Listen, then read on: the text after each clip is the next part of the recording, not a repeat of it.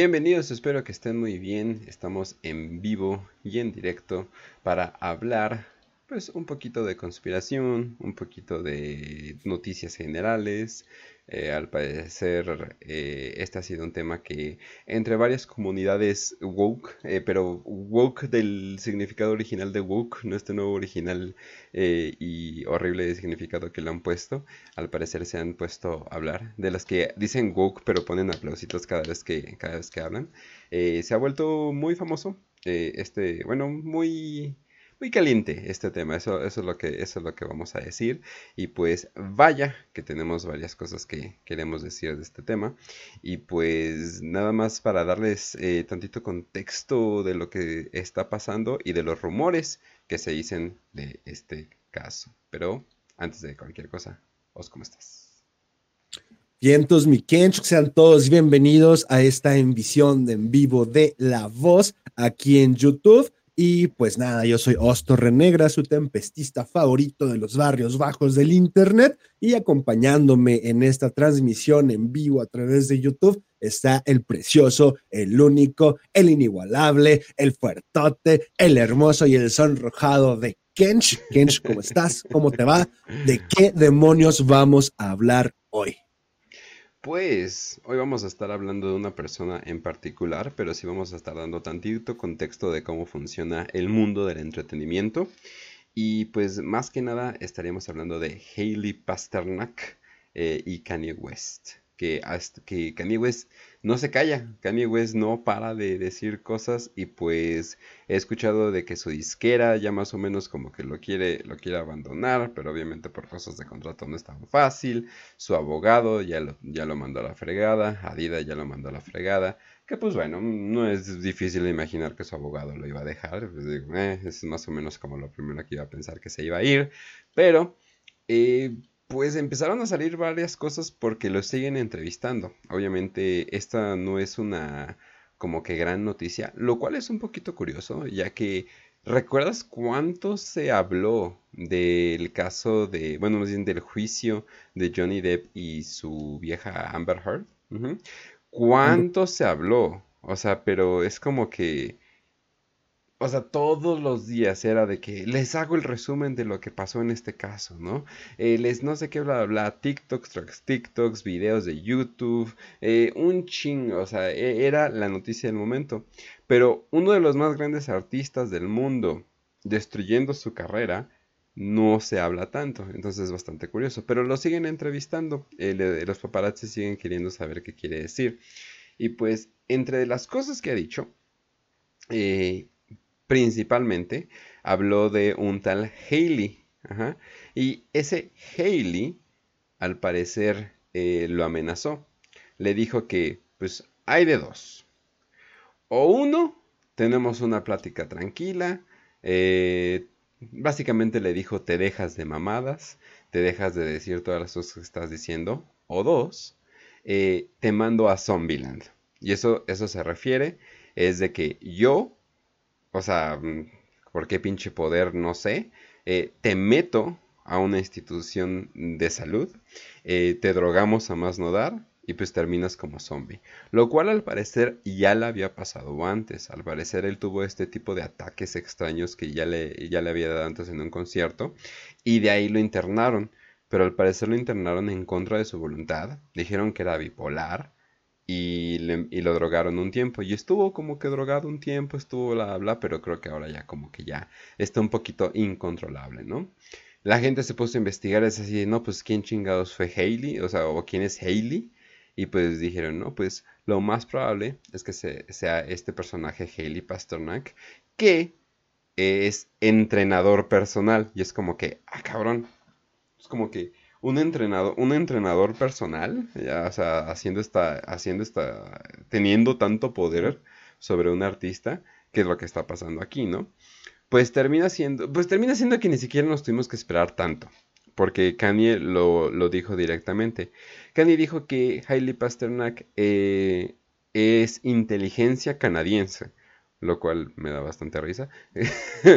Todo lo de Canadá me da risa, es como que no mames, Canadá tiene un servicio de inteligencia, ellos lo saben. deja, Deja de eso, en cuanto Kenji, quien no sepa de qué estamos hablando, en el programa pasado abordamos todo lo que ocurrió con Kenji West y Harley Pasternak. Vayan a escucharlo en Spotify si es que acaso tienen duda y no escuchaban el stream en vivo del jueves pasado, o se esperan poquito a que el Kenji lo edite y suba el resumen en unas cuantas semanas al canal de YouTube. Pero en cuanto Kenji West hizo las declaraciones en su Instagram sobre Harley Pasternak, la página de Wikipedia cambió de manera inmediata. Ahí lo tengo en mi TikTok, OS1611, donde está declarando en contra de Harley Pasternak y de inmediato es como de origen y, raza del entrenador de las estrellas, pues hebreo, judío. Mm. Y sobre todo con este tema que tienen tanto Dave Chappelle y Kenji West en contra de los judíos en la actualidad, Kenji hace las declaraciones, no pasaron ni 10 minutos y cambian de judío a canadiense. Entonces, de la etnicidad de Harley Pasternak cambió de la nada. Si ahorita te metes a Wikipedia a buscar sobre Harley Pasternak, sale como canadiense. Si te metes al Webback Machine o está en el TikTok, insisto, 1611, ahí tengo el video de Kenji, nomás pausale y está el screenshot de cómo se hicieron los cambios de manera casi inmediata, de judío a canadiense. Entonces, como dices, ya no va a decir judío directamente, pero cuando está diciendo canadiense, sabes a lo que te está, a lo que se está refiriendo el buen kanji. Sí, que usualmente o sea, para aclarar, para aclarar gente, o sea, obviamente no somos antisemitas. Sería muy raro de vos que te cojos judío y fuera antisemita. Pero usualmente, yo lo voy a decir abiertamente, no es difícil saber que alguien eh, es judío. O sea, si sabes detectarlos, eh, sobre todo yo que crecí con ellos, o sea, si tienen un nombre como Bankman, es como... Ok. es como que bastante obvio, ¿no? El hombre. En FTX, ¿verdad? Si te pillas Backman. Exactamente. De hecho, también hay una, hay una familia de, de, judíos banqueros que se llama, que vienen ya de una, de familias muy viejas banqueras que se llaman swindlers. Y de hecho, el término como estafador viene de, de, de esos apellidos. Obviamente, puro antisemitismo puro, ¿no? Pero pues bueno. La cosa es de que. Eh, usualmente no es difícil eh, detectarlos, pero con este, con este Haley, pues sí está como que un poquito difícil eh, de, verlo, porque es como una mezcolanza de, quién sabe cuánta cosa, ¿no? Digo, pues, canadiense promedio, ¿no? Pero la cosa es eso de que sí está como que medio rarón, entonces le hicieron como que este, o sea, como que no quisieron alimentar este tipo de antisemitismo, pero sin querer lo alimentan más, ¿no? O sea, al, tratar de esconderlo, es solamente algo que, que, simplemente como que se revela más, ¿no? Eh, ese es este, el efecto Streisand, ¿no? De que si tratas de esconder algo, pues simplemente se va a ver más, ¿no? Pero bueno, total. Eh, entre las declaraciones de Kanye, una de las cosas que se me hicieron más interesantes, que también vamos a hablar de Dave Chappelle, porque siento que Dave Chappelle les mentó la madre a estas personas que están en contra de Kanye, eh, pero se lo, hizo de una manera muy, muy sutil.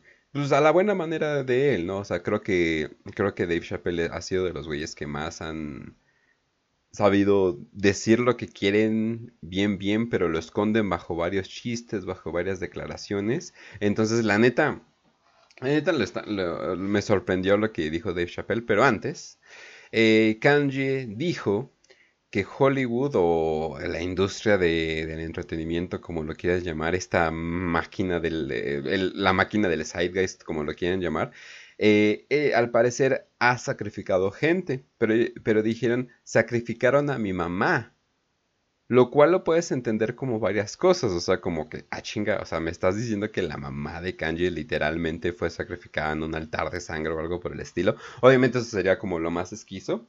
Lo que yo quiero pensar es de que cuando tratas de controlar a una persona, usualmente, sobre todo una persona que, como Kanye, que un día al, otro puede empezar a decir cosas locas y bajan sus ventas y a días lo, se lo chinga, etcétera, etcétera. Eh, cuando tratas de controlar a este tipo de personas, pues tratas de controlar qué influencias tienen, ¿no? Y pues de sus influencias más fuertes serían su mamá. Él habla maravillas, eh, hablaba maravillas de, de su mamá. Entonces, bueno, trato de eliminar esas influencias que no me gustan a mí. en lo particular, o sea, a mí no me gusta que tengas estas influencias, entonces, pues digamos, no sé, digamos que la mamá tenía diabetes, ¿no? Entonces eh, hago que es, eh, no sé, le inyecto 3 de insulina, ¿no? Y se muere por sobredosis de insulina o algo por el estilo, ¿no? O lo mato con algún pinche veneno especial o algo por el estilo. Quién sabe, mil técnicas eh, se pueden hacer, ¿no? Pero la mato pero de manera que parezca como pues algo natural, pero simplemente para ya no tener esa influencia, o sea, remover influencias para tener a estas personas lo más controlado posible. Este tipo de asesinatos es algo que se puede hacer, sobre todo si tienes un pasado militar y tienes un pasado de inteligencia, lo cual los dos tiene Haley. Entonces, ¿están diciendo acaso que... Bueno, si quieres tú dime qué interpretas por esa palabra de sacrificio, de que, de que Kanye dijo que han sacrificado gente. O sea, pero si quieres tú interpretarlo. No, es que para mí es muy obvio porque creo que fue la gota que derramó el vaso. O sea, Kenji Oye en este momento tenía esta canción llamada, o tiene esta canción llamada Imama, la cual tardó años, este, creo que incluso décadas, en caer en un álbum. Y es como la canción que representa toda la, fuerza de voluntad y, y el éxito dentro de la carrera de Kanji West o de Ye. Entonces, la figura materna o el amor que tenía por su madre es de, de tal grado que termina siendo un sacrificio. Y, y, no deja de eso, o sea, también cuando, y, el, y lo que pasa con Kanji es que te habla en doble sentido. Crees que está hablando directamente de, ah, mira, sacrificaron a mi madre, como para que el normie entienda o lo interprete como de, ah, es que se murió por culpa de, que él trabajaba mucho por la industria. O cuando declara de, no, yo nunca pertenecía a una pandilla. Y a mí, yo nunca maté a nadie y por eso no pueden acusarme. Como si el normio lo interpretara al punto de, ah, mira, como es negro, tuvo que haber estado en pandillas y tuvo que haber matado a alguien en la calle o haber vendido drogas, cuando él se está refiriendo a pandillas dentro de un grupo satánico en esta elite. O sea, es como decirte, ah, mira, yo no soy ni del grupo ni de Drake, ni del grupo de Jay-Z, yo no soy de ninguna pandilla, ni de los directores, ni los productores, ni de Oprah, porque mira, se supone que esto de los Illuminati dentro de la industria, tanto de Hollywood como del entretenimiento, están los líderes, los handlers, los, ¿sabes qué? Están los, los grupos de italianos, los grupos de irlandeses, los grupos de católicos, los grupos de negros, y estos grupos están controlados tanto por Oprah como por Jay-Z dentro del rap. Antes era Pop Daddy, por eso fue el primero que lo intimidó. Drake en este momento es quien está tomando el lugar o es el subalterno de Jay-Z Beyoncé, Oprah dentro del entretenimiento en Hollywood. El, este Morgan Freeman es el que está dentro de Hollywood, tal cual como los productores. Es como el, el Kevin Spacey de estos grupos de, ah, ¿quién es el chido aquí? No es Kevin Spacey. Y de directores es Steven Spielberg. Entonces, este tipo de, ah, tú de qué pandilla eres o en qué grupo Illuminati perteneces, ¿no? Pues el controlador principal de estos o la jerarquía del grupo de este nuevo actor va a ser Oprah o va a ser Morgan Freeman, hablando de los negros como tal. Pero como mencionas a Dave Chappelle, el problema que tuvo Chappelle fue directamente con Oprah, que se le estaba saliendo de Huacal, y como Dave Chappelle no era una estrella de Hollywood, no respondía a Morgan Freeman, sino que respondía directamente a Oprah dentro de la industria de la música, estas pandillas de Illuminatis respondían tanto a, o responden tanto a Pop Daddy, o respondían, pero ya los nuevos controladores son Jay-Z y Beyoncé, y el nuevo que preparan es Drake para, ah, sabes que ahora te toca a ti abrir tu propia, casi casi como una mafia, tu propia familia. Y cuando uno piensa mafia, piensa en grupos, piensa como de, pues, pandilleros, ¿no? Y cuando dice el, el Kenji de, pues, me obligaban y, y usaba polos rosas y se burlaban de mí y como no maté a nadie, se burlaban de mí porque no quise pertenecer a una pandilla, no está hablando de cosas de la calle, está hablando de sectas dentro del entretenimiento y cuando dice no quise matar a nadie, no es que por vender drogas o estar dentro de la industria pandillera de la música tuviera que matar a alguien en las calles, sino matar a alguien en sacrificio para grabarlo y chantajearlo con ello. Por eso dice, yo puedo en este momento revelarme porque no tienen evidencia en mi contra, porque en el momento en el que tuviera que salirme y me revelara, tiene evidencia como de seguro está con Britney Spears, como de seguro está con Mel Gibson o alguien que habla de manera abierta de esto, pero no tan abierta, simplemente dice, ya no quiero pertenecer, pero es lo que dice Kanji, sabes que como yo no maté a nadie, o sea, no hay un video mío haciendo un sacrificio de un niño, este, ah, lo, también lo que dice de me obligaban a vestir con la polo rosa para burlarse de mí y se burlaban de mí por usar una polo rosa. Acuérdate que también está esto de la degradación, donde a todo actor tiene que públicamente vestirse como mujer y hacer una escena transexualizada. Hasta el presidente actual de Ucrania, Zelensky, Boromir Zelensky, tuvo que transvestirse en un show cómico. Eugenio Derbez, actor que se te ocurra, hay una escena, ya sea en un programa cómico, en una película, un segundo, dos segundos del tipo transvestido, porque es parte de estas tradiciones donde tienes que humillarlos, tienes que hacer que se ganen el papel y tienes que obligarlos a vestir de mujer. Entonces, cuando dice, ah, se burlaban de mí porque usaba una polo rosa, de seguro el Drop Up College, o, cuando usaba estas polos estilo Chris Chan, o cuando vestía con polos rosas, no era porque, porque él quisiera imponer su moda, ¿no? Sino porque lo obligaban de, ah, ok, no te vas a vestir de mujer, entonces dentro de este ambiente pandillero, usa esta polo rosa y úsala y vamos a señalarte como de, ah, mira, es el vato jotolón que usa una polo rosa y no va a estar dentro de este mood de pandillas pesadas que nos matamos entre nosotros salvajemente por agarrar una cuadra por cuadra. Entonces, cada una de esas señalamientos que dice te está haciendo público el cómo se manejan estas elites dentro de la industria del entretenimiento, pero no te lo dice abiertamente. Solo te va a decir, ah, me obligaron a usar una polo rosa para sobajarme, burlarse de mí, y que dentro de la industria del entretenimiento yo pase por los escalones para en algún momento pues tener esto, ¿no? Es como de, pues no, porque a todo actor todo artista, todo el, el cotorreo con Bad Bunny, güey, que lo hacen transexualizarse y bailar en faldas, todo esto, de seguro es lo que ya tienen planeado y lo están haciendo, y algo que trataban de hacer con Kanji, pero es como, como yo no caí en estas redes, como yo no maté a nadie, como no hay un video mío sacrificando niños, en este momento yo estoy libre de poder decir lo que yo quiera. Pero si en este momento está diciendo esto, ¿cuántos videos de famosos, cuánto chantaje, cuánto material no existe de gente dentro de la industria. Ahora, Kenji se supone que lo está haciendo porque llegó esta autonomía económica a contratos millonarios, tanto con, con Adidas como con Valenciaga, como contratos que se rompieron cuando dice hay un grupo en el poder y el grupo en el poder se encabrona y dice, ah, por decir eso vamos a, a quitarte todos estos contratos. Si usas ese simbolismo y esa manera tan críptica de hablar al decir mi madre fue sacrificada, es tal cual su madre fue sacrificada. Es de, ¿quién le va a doler más para que matemos en este momento que su propia madre, la cual la canción que le dedica, la canción de Hey Mama, que pasó años antes de ser publicada y la pulió tanto como para que dijera esta es la canción que va a ganarse el Grammy antes de que se gane el Grammy, termine siendo el hecho de pues tu Hey Mama mató a tu mamá. Y él lo sabe y creo que es el coraje y creo que ese fue el colapso del 2016.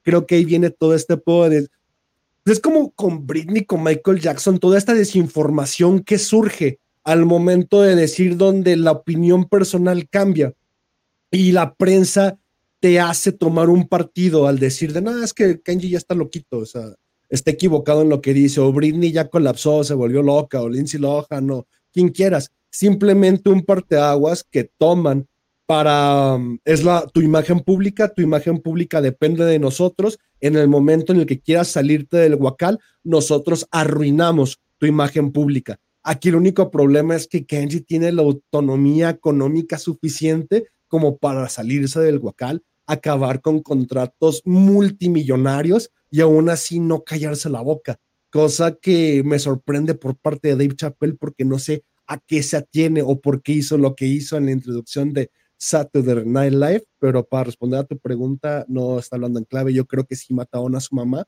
para darle una lección de, pues te sometes y acatas nuestras reglas, o así pues de fácil como matamos a tu mamá.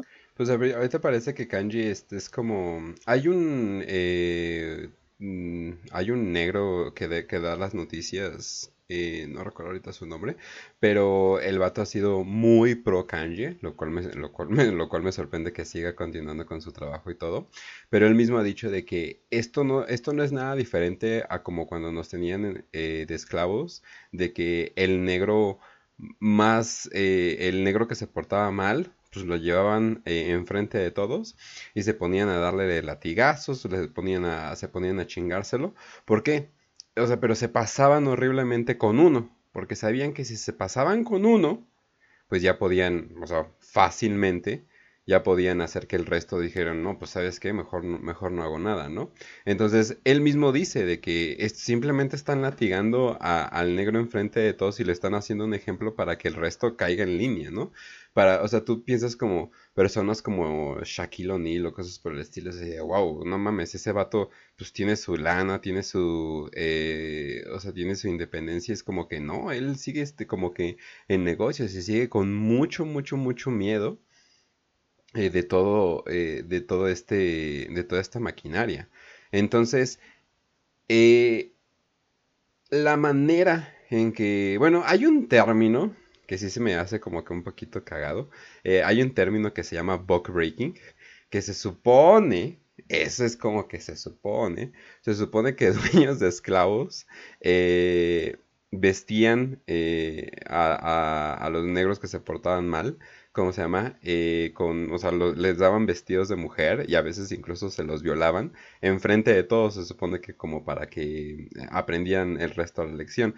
No sé qué tan verdad sea, porque la neta la información que hay viene de documentales, que lo cual dudo mucho, dudo mucho que gran parte sea verdad, pero si hay este tipo de, vamos a enseñar una lección a este para que el resto tenga demasiado miedo de hacer algo, de hacer algo cualquiera parecido. Y cuando es eh, la minoría que más, eh, digamos, eh, tratan con guantes la industria del entretenimiento, que son los afroamericanos, cuando uno de ellos se le sale del guacal, es donde más feo lo tratan. Y pues ahorita estamos viendo a Kanji, ¿no? De que, está, bueno, lo, están diciendo cosas como, ay, el pobrecito ya no es billonario, solamente es millonario. Es como que, ay, no mames, pinche tristeza, ¿no? O sea... Pobrecito, ¿no? Ya, el güey no va a estar con sus millones. Lo cual todavía tiene. Ahora sí que no, no se hagan eh, güeyes. Pero no le están dejando ver a sus hijos. Eh, no, o sea, lo tienen completamente aislado. No sé cuál va a ser su siguiente movimiento. Si va a, querer sacar un disco de manera eh, privada o algo por el estilo. Aunque no sé si pueda porque muchos de estos contratos, para darles tantito contexto, cuando tú firmas un contrato con una disquera, básicamente te dicen, eh, tienes de 10 a 15 discos. Inclusive hay, hay, unos que firman contratos por 25 discos. Y tú dices, no mames, 25 discos. No hay muchos artistas que tengan 25 discos. Entonces, básicamente lo que estás firmando es tu vida. Estás firmando tu vida a, a estas disqueras. Y en las cláusulas de estos contratos, muchas veces aparece una pequeña cláusula que dice que si, en caso de que te mueras, ellos van a cobrar un seguro de vida de tu parte. ¿Qué significa esto? Que muchos artistas que ya no están generando el dinero, ya no están generando dinero, pues simplemente podría ser que hay un incentivo para que esta pequeña cláusula sea, oye, este artista nos vale más muerto que vivo, que, vivo. Entonces como que, hmm, ¿cuántos de ellos podrían ser? No estamos hablando de casos como, por ejemplo, eh, no sé, Michael Jackson, que fue igual alguien que pues habló de más y, le mancharon su reputación y todo. Yo honestamente no, no creo que Michael Jackson haya, haya hecho todo lo que dicen, sobre todo con los niños y cosas por el estilo. Pero eh, esa es la cosa de que estás firmando este contrato con, pues, este contrato con el diablo, entonces si te matan eh, o si te mueres por causas eh, curiosas, pues a ellos les conviene. Entonces, sí, esto, esto pasa bastante seguido. Entonces tal vez Kanji dijo, oye, si esto me pasa a mí, ¿cómo es una manera que puedo prevenirlo? ¿no? Entonces dijo, no, pues voy a, voy a decir todas las verdades, voy a decir todo, eh, etcétera, etcétera. Pero Tal vez, no sé, siento que nadie se salva.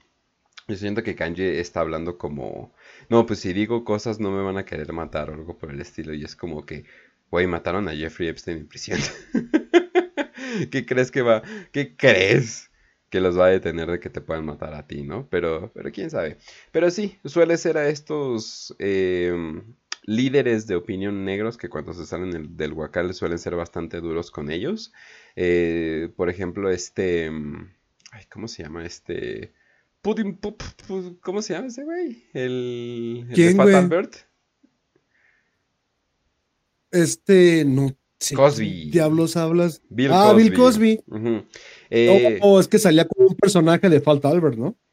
eh, Bill Cosby, de hecho, qué curioso que todo este desmadre que salió, que al parecer salieron estos 50 mujeres diciendo que no, hace años nos violaba y nos drogaba y nos daba eh, quaaludes y cosas por el estilo, eh, o quién sabe cuántas cosas nos daba, y pues ya manchó su re- reputación, aunque no solamente salió inocente, sino de que todo esto pasa justo cuando eh, Bill Cosby quería hacer un movimiento para comprar una cadena de noticieros grandes.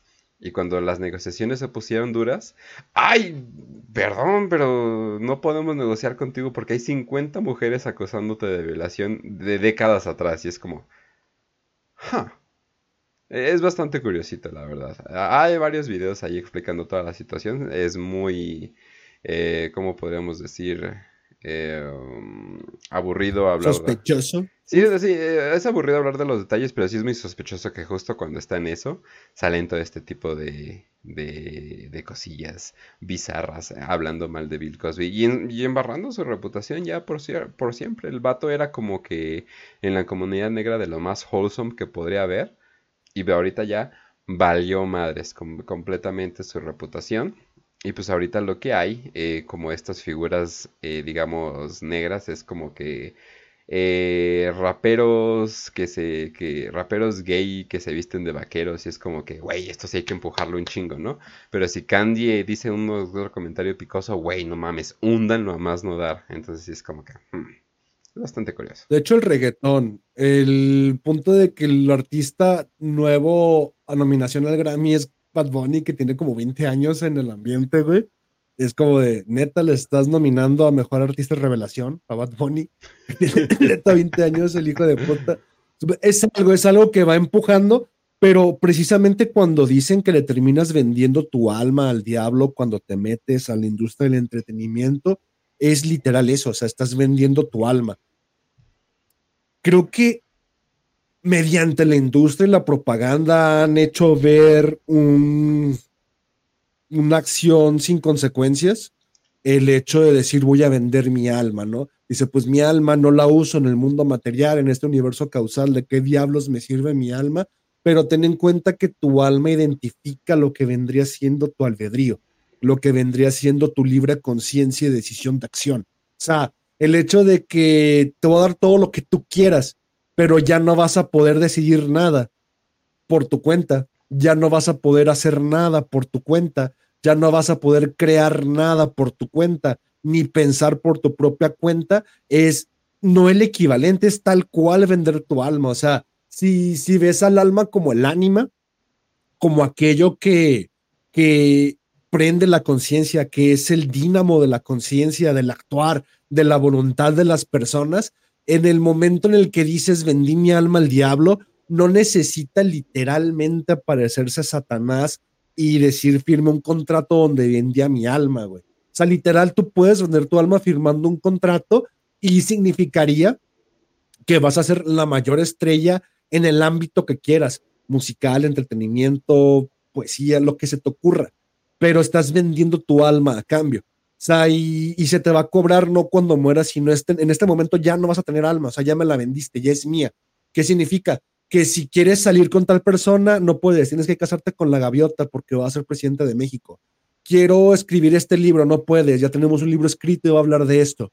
Oye, pero yo quiero expresarme, no, no puedes expresar nada porque la expresión es un, es un lenguaje del alma y tú no tienes alma oye, quiero comer esto, no, no vas a comer eso porque es decisión y tú no tienes decisiones, tú vas a comer lo que yo te diga. O sea, vas a tener todo, pero no vas a poder actuar de una manera libre porque la libertad y el albedrío vienen como consecuencia del tener alma, del tener un ánima. Oye, yo quiero decir esto porque soy libre, no es que la libertad solo lo otorga el alma. O sea, la libertad solo se le otorga a seres conscientes y la conciencia deriva del alma. O sea, no importa qué tanto crees que puedas pensar y hacer matemáticas en el hecho de que tú firmaste un contrato. Y puede ser un contrato literal, o sea, recuerda que los contratos dentro de un, contexto civil, si, siempre y cuando no sea ilegal y las dos partes están de acuerdo en que se cumpla el hecho, se puede hacer un contrato de lo que sea, güey. Es como de, ah, tú puedes firmarlo, nos ponemos de acuerdo y hacemos un contrato siempre y cuando no sea ilegal. Y no hay ninguna ley en el mundo que diga que es un delito vender tu alma. Entonces yo puedo comprarte el alma, tú me la firmas con todo lo que eso implique. No de una manera metafísica, sino de tal cual una manera material. Ya no vas a poder pensar lo que tú quieras, porque ya me vendiste tu alma a cambio de un disco de oro, a cambio de millones de dólares en el banco. Ya no vas a poder casarte con quien quieras, ya no vas a poder publicar ese tweet, ya no vas a poder, este, ya no vas a tener mamá, si quiero mata a tu mamá y la enveneno. No vas a poder elegir a tu propio entrenador físico, tu propia dieta, tu propio régimen. O sea, ya no tienes ningún, lo que ¿qué quieres vestir. Ah, quiero vestir con una playera negra y una chamarra de color. No, vas a vestir con esto que te digamos porque tú tienes una imagen y esa imagen representa a ti como empresa y esa empresa somos nosotros y tú ya no tienes conciencia, no tienes decisión ya. No importa lo que creas que eres, ya no puedes. Cuando lo planteas desde esa manera de servidumbre absoluta, de sumisión completa, de seguro va a haber gente que esté ansiosa de vender su alma, güey. Pero desde mi punto de vista es lo único que nos diferencia de los pinches animales. Y cuando ves a Brad Pitt, cuando ves a cualquier persona en el medio del entretenimiento, hasta Luisito Comunica, güey, a cualquiera de los grandes, es, no tienen alma. O sea, no, Luisito no puede decir groserías en su canal, no puede rayar la madre. Si le tomó una foto estando borracho y viendo de las nalgas a una morra, luego, luego lo van a funar porque no es la imagen que tiene. Él carece de un alma dentro del producto que están vendiendo, pero cuando trata de actuar en su plena libertad, es de, ah, es que hace un shock, no seas libre, no puedes ser libre, tú simplemente no tienes alma, tú eres un producto al cual vendemos y va a haber gente que cambie todo con tal de estar en el lugar de Luisito o en el lugar de cualquier estrella que se te ocurra, porque se les hace fácil decir, ah, quiero vender mi alma al diablo. Pero qué tal que no es el diablo, sino que cualquier empresario, cualquier productor de Hollywood, de la industria de la música, llega y te dice todo lo que quieras a cambio de que te sometas por completo a mi control. Y cuando es por completo, no es de aquí lo que dura tu contrato, sino es durante toda tu vida durante toda tu vida vas a estar haciendo lo que yo diga. Y si en algún momento, como con Bill Cosby, llegas a querer tener algo de independencia, tanto como financiera, como voluntad, como comprar una nueva cadena para crear tu propio emporio, pues no, te vamos a quemar porque tenemos videos, tenemos acusaciones, tenemos, tenemos toda la evidencia para sacarte de esta industria del entretenimiento porque a eso se dedica, es como una pequeña mafia. Entonces, cuando dices de que los artistas realmente le venden el alma al diablo, deja detrás toda su perchería religiosa o misticismo o ocultismo, realmente venden su, su alma y realmente los usan como robots, pero uno cree que ellos escriben las canciones, uno cree que ellos actúan como quieren, cuando hay gente simplemente controlándolos, haciéndolos que vistan y actúen como tal, y la consecuencia de esto estás diciendo que Belinda y su. ¿Cómo se llamaba su güey? Cristian Nodal. ¿Cómo se llama? Cortaron justo a tiempo para que los dos saquen canciones ya preparadas con videos hechos. Y justo en ese momento cortaron, lo anunciaron y salieron las canciones despechadas. ¿Me estás diciendo que eso fue manufacturado? ¿Me estás diciendo que Shakira sacó una canción justo en el momento que iba a descubrir que su marido le estaba engañando? Justo en ese momento iba a sacar la canción correcta para hablar del despecho. Nah, ¿cómo crees? Eso es, demasiado, demasiado conspiranoico. ¿Cómo puede ser posible que una industria que literal come niños haga eso tan horrible? a final de cuentas es eso, necesitan controladores. O sea, tú puedes pensar de, pues, ¿qué tan difícil es someter a alguien que hace todo por dinero, no? ¿Qué tan difícil es someter a alguien que ya aceptó que tú le vas a grabar sus canciones, que tú le vas a manejar la gira, que tú le vas a manejar las inversiones? El problema es ese, que uno puede creer que estas personas son multimillonarias, pero ninguno de sus activos les pertenece. Todo el dinero que está en los Ferraris, en los automóviles, en los yates, en las mansiones, son pasivos que se quedan y sacan a través de crédito. Y hay un manejador de su cartera, el cual sigue haciendo la inversión de su propio dinero, porque las ganancias un 90% se la queda a la industria de las disqueras. Y el dinero de ellos lo malgastan, lo invierten y sacan todo a crédito. Y los dejan tan endeudados en un punto donde si quieren salirse del huacal, lo que tienen que hacer es seguirse sometiendo para que le den más crédito y pagar la deuda que ya tienen o simplemente mm, ellos manejar el dinero y nunca van a dejar que ellos lo manejen porque pasa lo que pasó con Kanji, donde creyeron que, ah, está medio tonto, pero todos los contratos que hizo, sobre todo con Adidas, con Valenciaga, o sea, contratos millonarios que se salió de la industria de la música para dedicarse a la industria de la moda y que los, es que lo que hizo con Yeezys, güey, fue hacer un contrato donde él se quedó con el diseño y el dinero de eh, los tenis, güey siendo promocionados y manufacturados por Adidas. Un contrato millonario, pero si en algún momento el contrato se quebra, como lo que pasó con Adidas, que dijo, pues es que en la vida vamos a romper este puto contrato. O sea, Nike tiene a todos. Nike tiene a Drake, tiene a todos los pinches mejores jugadores y Adidas nomás tiene a, Kanji, güey. Y en el momento en el que tienes a Kanji es, es el mejor contrato porque son los tenis más vendidos y nunca lo vamos a romper, a menos que se le ocurra hacer una estupidez. Pero ¿qué es una estupidez en la industria del entretenimiento? Que lo agarren cocaína, que atropelle a un cabrón, que mate a una persona en el set mientras una película se está filmando de manera accidental. No puede pasar nada tan escandaloso como para que Adidas diga, güey, vamos a romper el contrato. Además, es una estrella de la música. Son drogadictos, son alocados, son rockstars. Él puede decir hacer lo que quiera y nunca vamos a romper este contrato porque sería darle miles y millones de dólares a un cabrón que ya tiene un contrato con nosotros por los Yeezys. Y el problema fue que pues rompió en el contrato cuando se le ocurrió decir comentarios en contra de cierta tribu, de cierta nación no legal ni legítima del mundo. Cosa que uno podría decir, ah, qué tonto, ¿no? Perdió un contrato de millones con Adidas. Sí, pero se liberó el diseño de los Yeezys. El único problema aquí es que ese diseño en el cual él ya va a tener el 100% de las ganancias, ya va a estar súper quemado.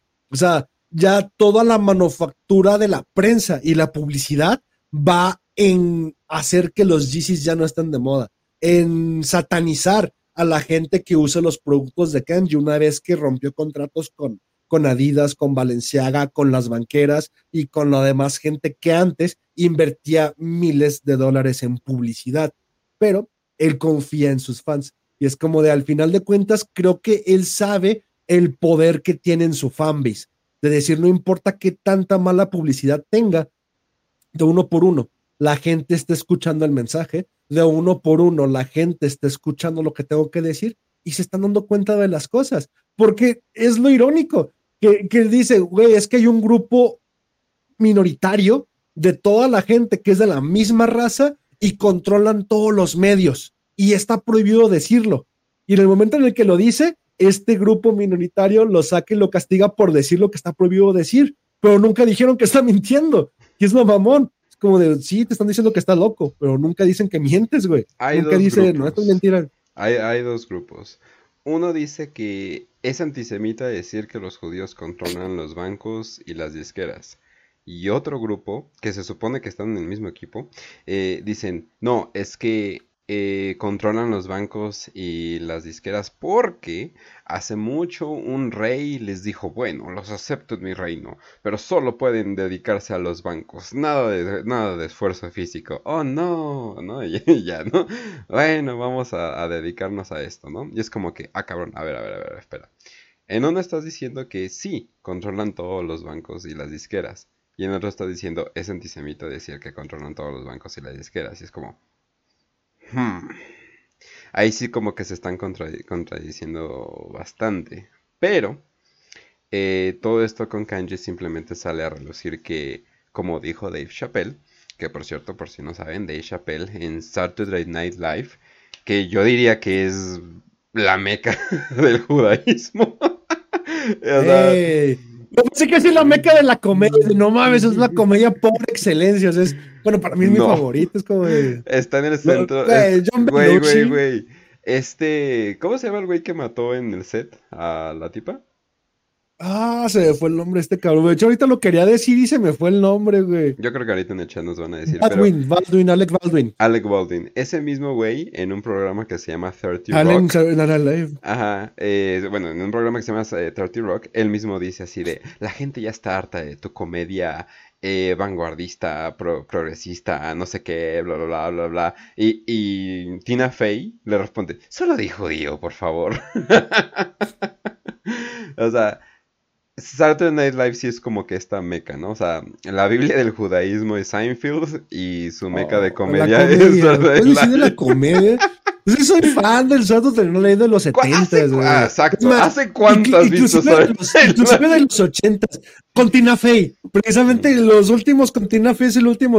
Ya Tina Fey, es como ya el último que vi de Saturday Night Live.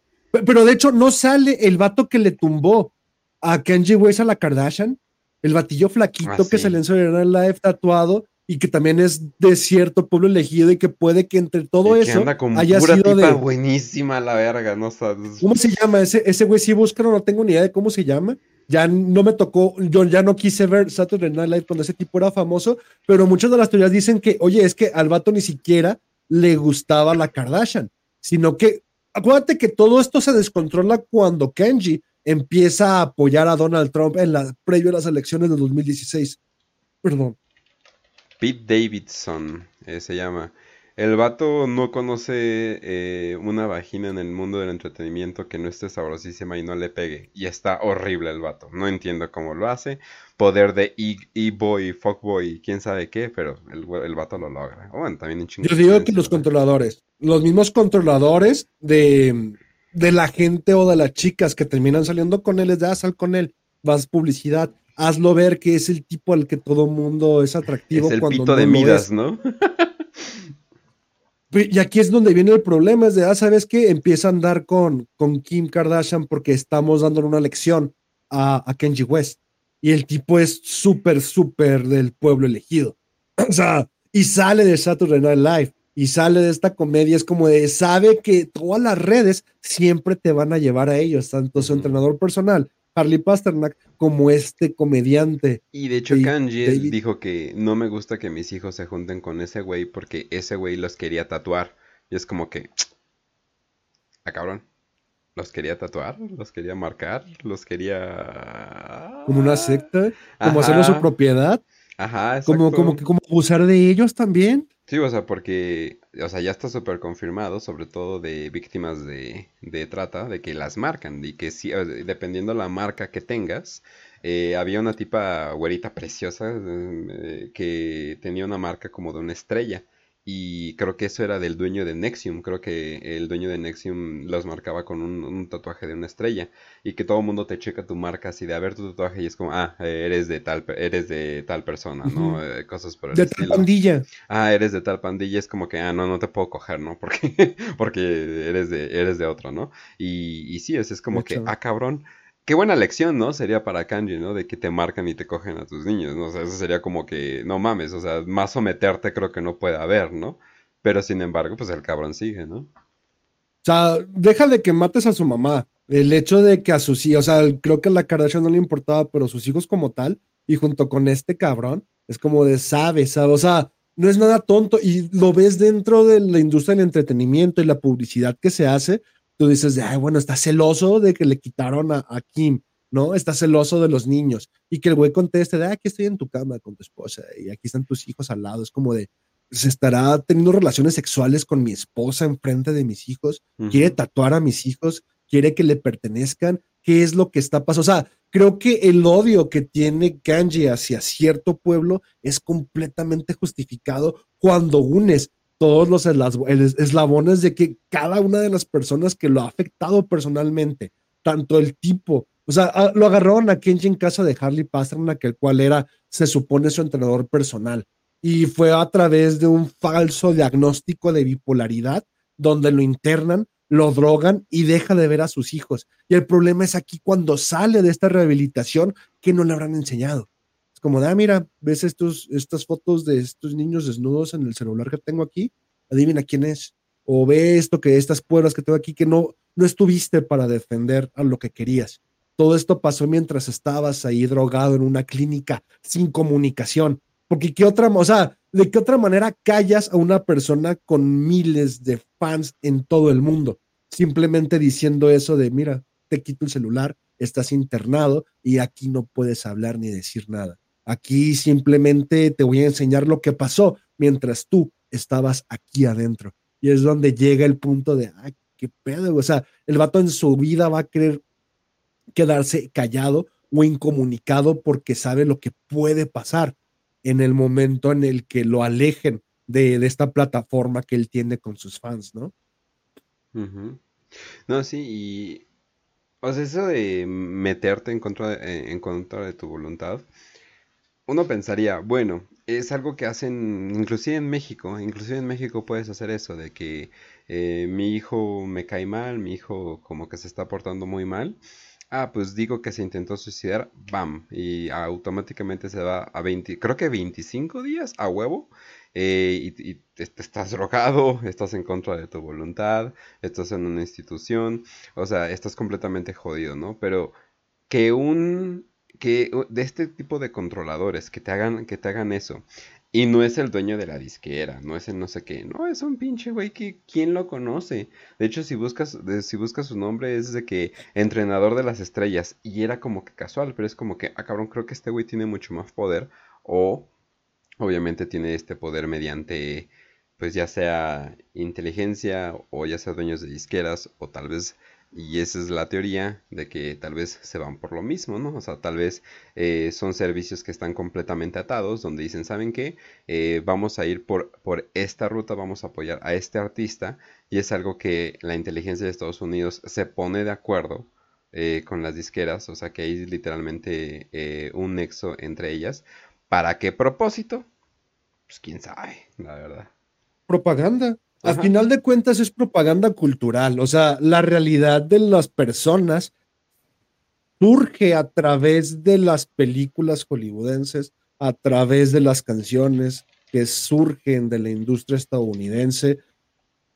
El que escuches una canción en inglés o una canción de hip hop cuando eres un asiático, cuando eres un latino y surjan ritmos que se basan en la cultura puramente negra y yankee y la tomes como si fuera tu cultura, es donde viene esta integración y esta conquista cultural a través de la propaganda.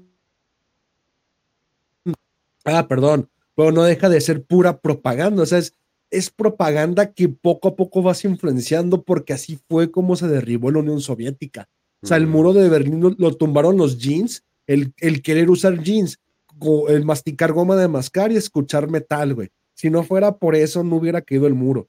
A través de presentarle a la gente un mundo mejor, donde podías usar jeans, podías masticar goma de mascar, beber Coca-Cola y escuchar música de metal, que fue lo que, lo que a la gente dijo, va. Entonces, sabiendo que la conquista cultural viene a través de la propaganda que estás brindando mediante tu producto, entre más gente consuma tu producto, es propaganda mediática. Y esta propaganda mediática es a lo que le está tirando las empresas de inteligencia estadounidense cuando están proponiendo artistas, cuando están proponiendo películas, cuando están haciendo videojuegos, en este caso de haz Modern Warfare, haz el Call of Duty, haz que en este ve los malos a los narcos, es como de haz lo más realista, ahora aprende a conducir drones a través de esto, es pura y dura propaganda mediática estadounidense, que la gente esté tan absorta que toda su realidad esté moldeada a través de esta propaganda, pues es punto y aparte. Pero de que hay un interés enorme por parte del imperio yanqui,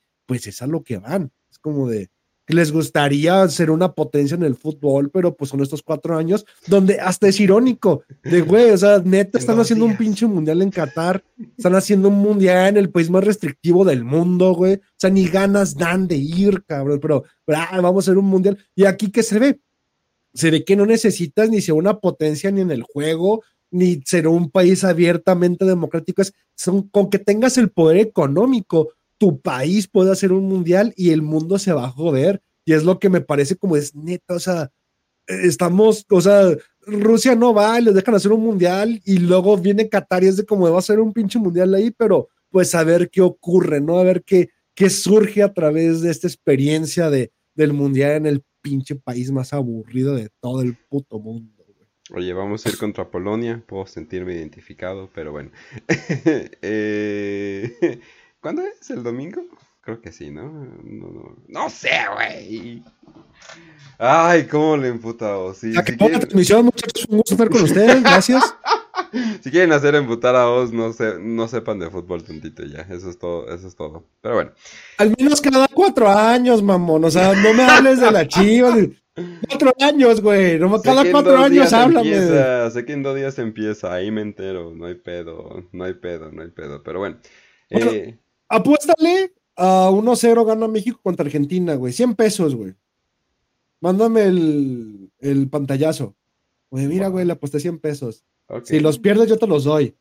Y si ganas, me chupas el pito, pero en público, güey. Porque en privado no cuenta. ¿En privado no cuenta? Privado no cuenta, porque le digo a la gente, no, sí me lo chupó, no, no, no, si ah, no hay pues evidencias, no Sí, sí, no, sí, sí no, público. Tienes razón. Bueno, por algo existe D-Live, ¿no? Pero bueno. Pero bueno. Va, a ganar 1-0, güey. 100 pesos sin mamar, güey. Se lo apuestas a México, gana 1-0. Así, nomás abre una cuenta en caliente y le apuestas 100 pesos. Si pierdo, yo te los doy. Oye, hablando de, hablando de caliente. Eh, ¿Cómo, o sea, ¿cómo podríamos explicarle a la, a la, persona eh, normal eh, o persona que no está tan eh, versada en, oye, no mames, hasta el reggaetón no es propaganda? Dirían, ¿propaganda de qué? Pues es que al final de cuentas toda la culturalización del reggaetón surge de Puerto Rico, güey, y surge de colonias americanas. Y, y uno podrá decir, ah, es como la música de negros, ¿no? Es música salvaje que termina haciendo que nuestras adolescentes tengan sexo temprano, güey. Pero al final es un ritmo, es que no quiero sonar moralista, Kench. Si, si va tirado por el punto de que no, esto hace que las adolescentes salgan embarazadas porque están bailando el catita de Yacat, pues no, güey, a final de cuentas, no mames, no, fin de semana la escuché como mil veces, güey, no me sale de la cabeza esa canción. Salgan con gente de su edad, gente. Si no quieren que una música los hipnotice, salgan con gente de su edad. Júntense con góticos para escuchar la misma canción de Industrial 40 veces también. Me sé los pasos de la catita Bellacat. Entonces, no sean como yo, no sean con personas de su edad, no, no se la pasan haciendo el ridículo, bailando, bellaqueando en las calles. Pero. Chale, Está pegajoso. Está Quemadón. eh, se les ha hecho Pultepec, vámonos otra vez. Pero, mira, aquí el punto es Híjole, fuimos, me estoy llamando la verga. Fuimos en, el tiempo equivocado, Tepito. Hubiéramos ido en el tiempo perfecto y uf, justo ahí en, el mero, mero, mero, ahí con nuestras licochelas. Pero sí, pero bueno.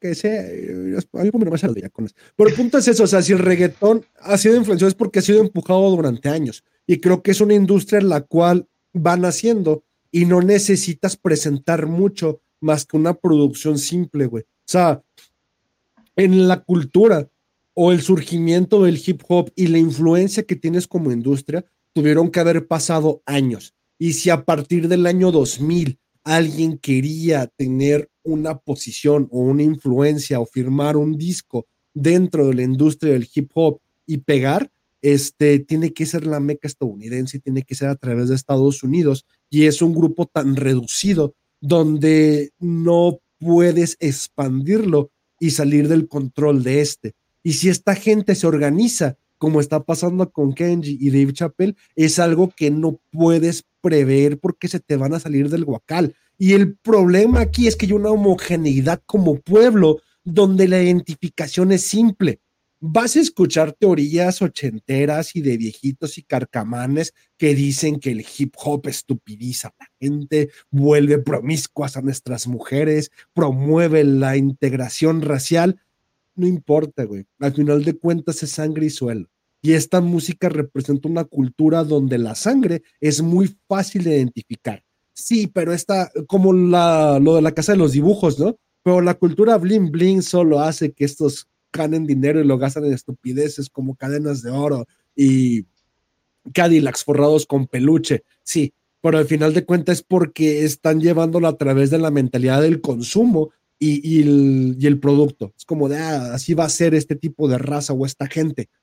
Pero si a esta gente que es fácilmente identificable le quitas el hecho de decir, ah, fueron los hombres blancos y Black Lives Matters y vamos a atacarlos, y lo unificas el de, hey, no, son los hombres blancos los que trajeron los esclavos. Eh, los barcos holandeses no estaban siendo mm, conducidos por mercaderes holandeses.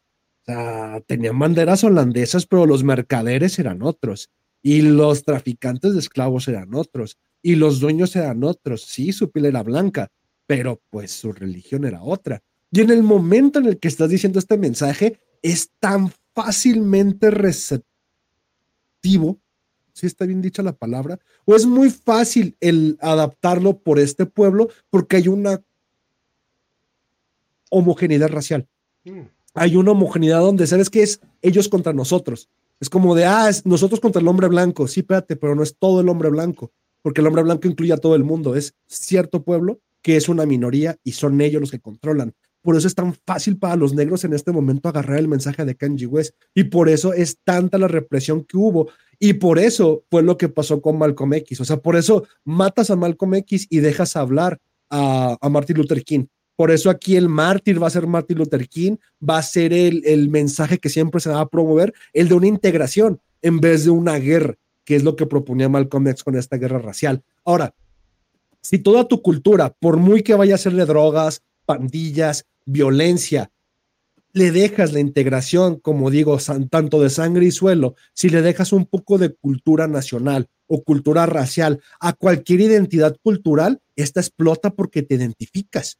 Y es lo mismo que les decía hoy en el Mundial. Algo de la identidad cultural de Argentina que tanto contagia es el fútbol, güey. O sea, esa madre es contagioso, esa gente es apasionada y la pasión contagia. Y el mexicano es tan apático, güey, tan vendepatrias, tan malinchista, que prefieren que Messi levante la copa porque dices que México ya está derrotado. Y, y eso lo que voy a es que no los culpo, porque contagia la pasión que tiene el argentino para con el fútbol porque aún así no tenga una identidad racial como tal, por las mezclas de sangre que existen en el pueblo argentino, mezclas más europeizadas que en el mexicano, pero existe un orgullo nacional. Y su único orgullo nacional, ya que no tienen ni tierra, ni tienen peso, ni tienen un Producto Interno Bruto, no tienen producción, no tienen nada, es el asado y es el fútbol. Lo único de lo tienen que sentirse orgullosos como nación y se lo toman tan a pecho, pero tan a pecho, que contagias al mundo, güey. No hay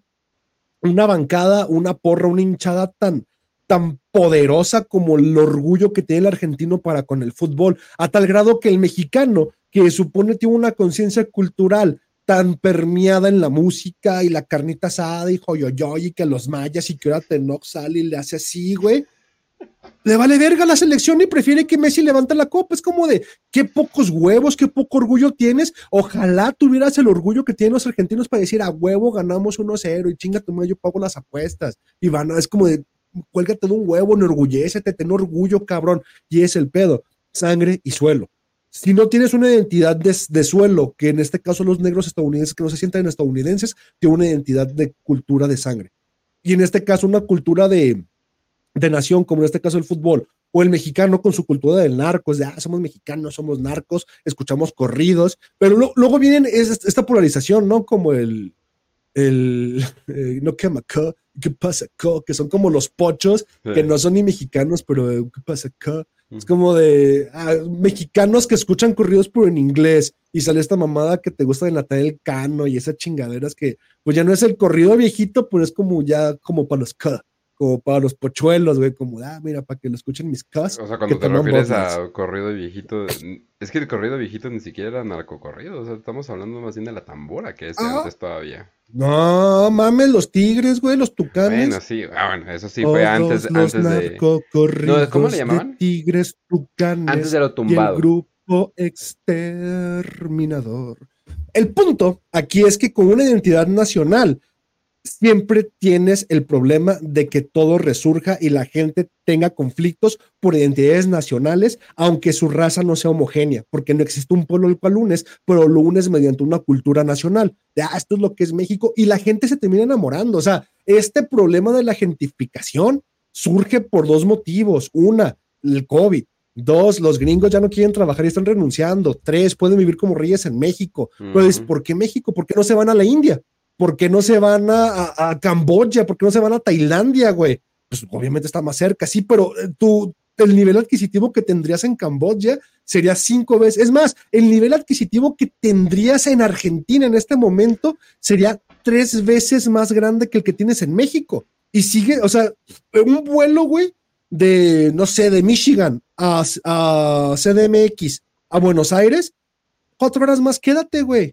Y tu moneda, el nivel adquisitivo que tienes, vete a gentrificar Buenos Aires. Pero ¿sabes cuál es el problema? Que hay una cercanía cultural con Estados Unidos que el, americano está enamorado de la cultura nacional mexicana y no puede ver otra y por eso todo lo de esa abajo es México, güey.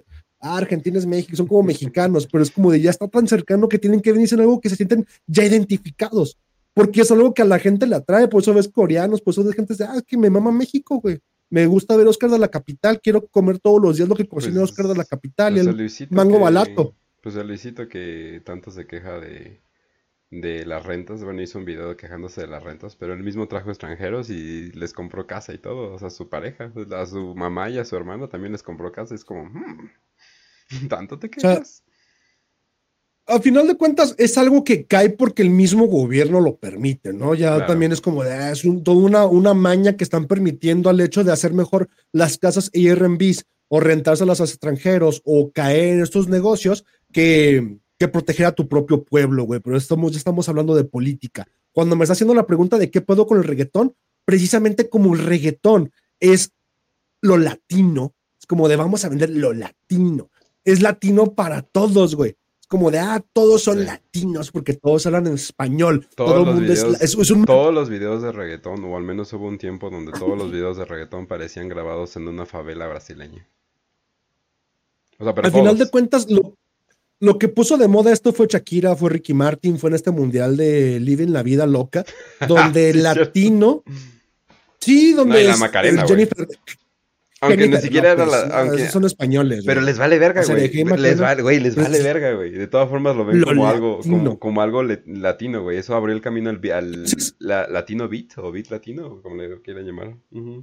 No, desde la salsa y eso musicalmente está, pero aquí te va el pedo, güey, que precisamente una diferencia entre una salsa, una cumbia, un vallenato, musicalmente son cosas culturales tan distintas en todos los pueblos que si quieres hacer esto algo latino, cambia, güey. O sea, a menos que sea música pop, que, ah, mira, todo mundo es Shakira, todo mundo es Ricky Martin, ven que la facilidad de crear música artificial a través de la música pop, haciendo que latinos las canten, genera esta plataforma libre de debates de decirte, no, pendejo, eso no es salsa, esto es una cumbia, esto es un vallenato, esto es de esta región cultural tan amplia que se llama Latinoamérica y cada uno estamos orgullosos de qué es lo que suena. No puedes a todos encasillarnos en algo latino. ¿Qué crees? Sí puedo. Y eso se va a llamar reggaetón. Y a todos los latinos les va a gustar el reggaetón. A todos. Y esto vamos a venderlo como la música latina. Entonces, más allá de sexualizar y todo, es como es música simple, es música pop, es música sencilla, que abre un amplio aspecto de mercado para que lo consuma tanto como el latino, pero también lo consuma todo el mundo creyendo que es lo latino. Entonces, como de, ah, mexicano te gusta Bad Bunny, es como de, a todo el mundo le gusta Bad Bunny, güey. Es como de, ah, coreano te gusta BTS, pues va a haber mexicanas que les guste BTS, pero es porque es un plan de mercado que es, es amplio, güey. O sea, más allá de vamos a degenerar a la juventud con el reggaetón, es de no, vamos a hacer que la juventud consuma mediante el reggaetón. Vamos a hacer que el mercado se consume y se emplee en esto, porque si le damos una identidad nacional, viene esta pendejada de que ah, es que los mexicanos les gustan los, los corridos y les gustan los norteños, y les gustan los guapangos, y les, gusta, y les gustan las cumbias, y les gustan los sonideros. Es como de por qué tienen gustos tan únicos y peculiares. Ah, pues porque así es todo Latinoamérica, tenemos gustos que a cada pinche persona nos gusta. Ah, sí, pero al final de cuentas todos van a escuchar reggaetón, ¿eh? Y el problema es ese, o por eso surge, no tanto como para degenerar a la juventud, sino para hacer que toda esta juventud consuma, güey. Güey, el regional era, bien, era bien chingón. No sé qué pasó con él, con el regional, güey. Era bien, era bien chido. El, ¿cómo le llaman? Tecno. No me acuerdo. Ah, tenía un nombre en específico. Las botas puntiagudas y todo. ¿Así se llamaba? No. Una gatita.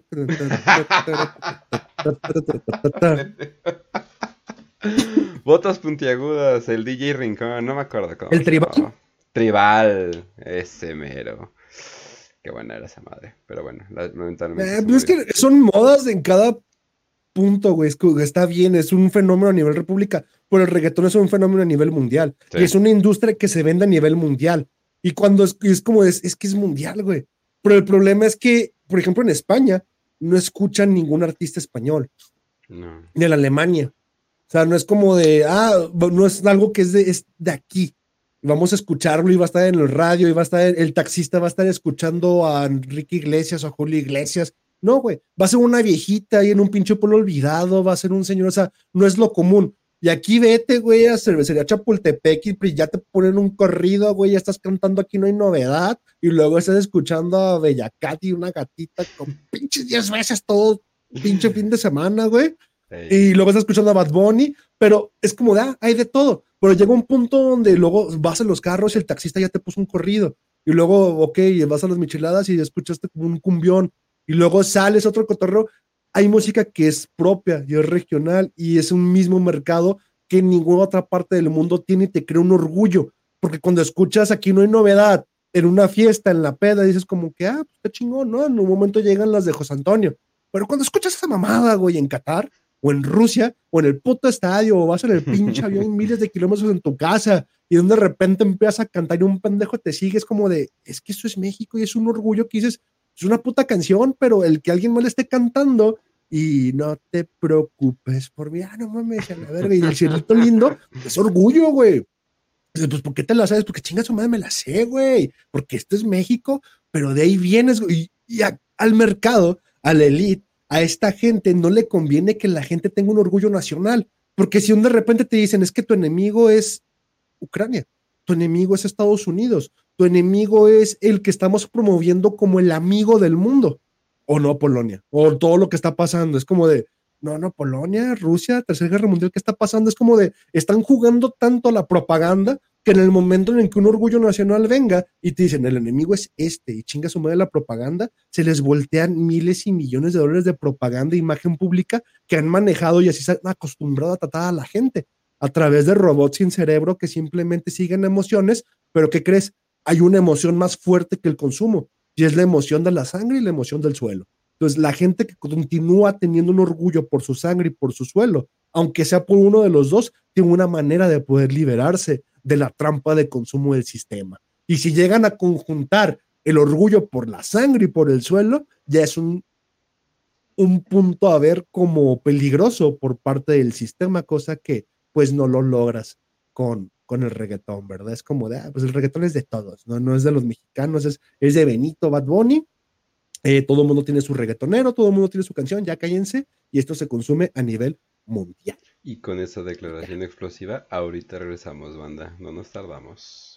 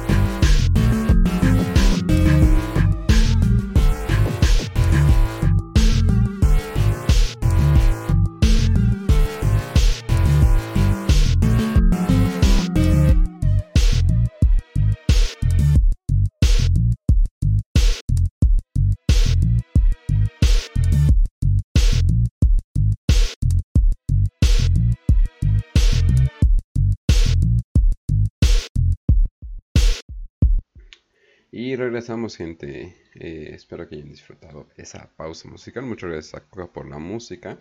Oye, volviendo al tema tantito de Hailey Pasternak, eh, estábamos viendo como que sus conexiones que tiene con otra gente. Y pues parece ser que esta persona solamente se rodea de miseria.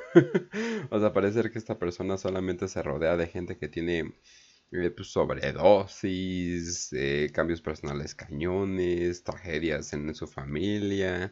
O sea, parece ser que este no parece como que entrenador, sino como que este mm, eh, augurio de la miseria. O sea, siempre lo vemos como que alrededor de estos desmadres. Y es como que, ah, ¿por qué será? De hecho, bueno, este, este, este youtuber eh, Dross nos adelantó y habló de su conexión con Brittany Murphy y cosas por el estilo. Que no hay cosas tan comprobables, o sea, tampoco es como si, ah, sí, lo vieron eh, metiéndole la, la, heroína o algo por el estilo. Pero pues como que te imaginas, oye, si está tratando así a Kanji, o sea, si lo está amenazando literalmente, ¿qué cosas no le habrá dicho a estos artistas mucho menores? O sea, como Brittany Murphy. Es más, me sorprendería que la gente recordara a Brittany Murphy. Y es una desgracia porque estaba bien rica esa vieja, pero bueno. Ah, gorda, güey. ¿Gorda? No mames, gorda me la ponía, güey, no mames. Ah, ya cuando enflacó ya se puso normal, güey. Ah, sí. Ah, sí, de hecho, tienes razón. Estaba gorda, luego ya enflacó, ya estaba normal. Pero lo de, ay, está anoréxica, pues está normal. ¿Qué pasó ahí? Cuando estaba en no, no era ojos bien cerrados, pero ¿cómo se llamaba? Una película donde aparecía de loca. Uf. Ya no me acuerdo cómo se llama esa película.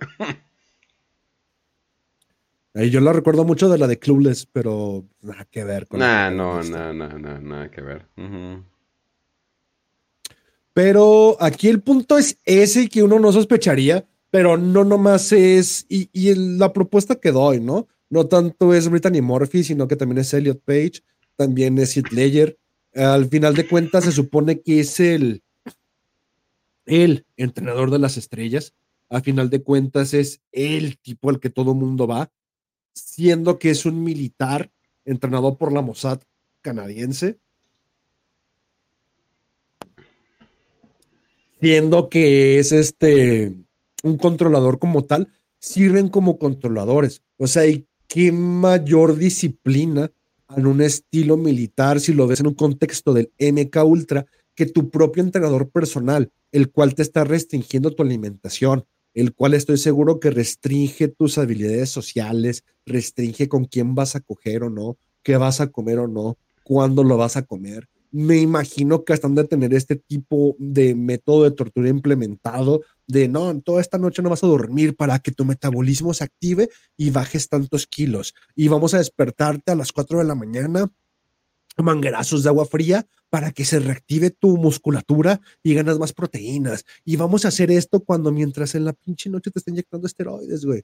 Como te está dando todo el pedo de, no, mira, esta es la rutina que le puse a este güey para agarrar el trapecio y esteroides. O sea, este güey lo está haciendo y te vuelve adicto a una sustancia y te vuelve adicto de, ay, güey, me dio dolor, estoy adolorido de este ejercicio extremo que me estás poniendo a hacer. Cada uno, de acuerdo a la psicología que tenga, ya sea por placer, ya sea por tortura física, ya sea por adicción, cada uno está recetado, está medicado y qué mejor pretexto en California que un entrenador personal para que tengas medicinas sin recetas, se la des a tu cliente y esté terminándote toda la información que quieras. Al final de cuentas es el mismo trabajo, la tarea que tenían los sacerdotes mediante la confesión, este que tiene entrenador personal mediante el hecho de darte tu rutina para una nueva película. Ah, mira cuánto aumentó de musculatura este cabrón, güey, lo inyectaron.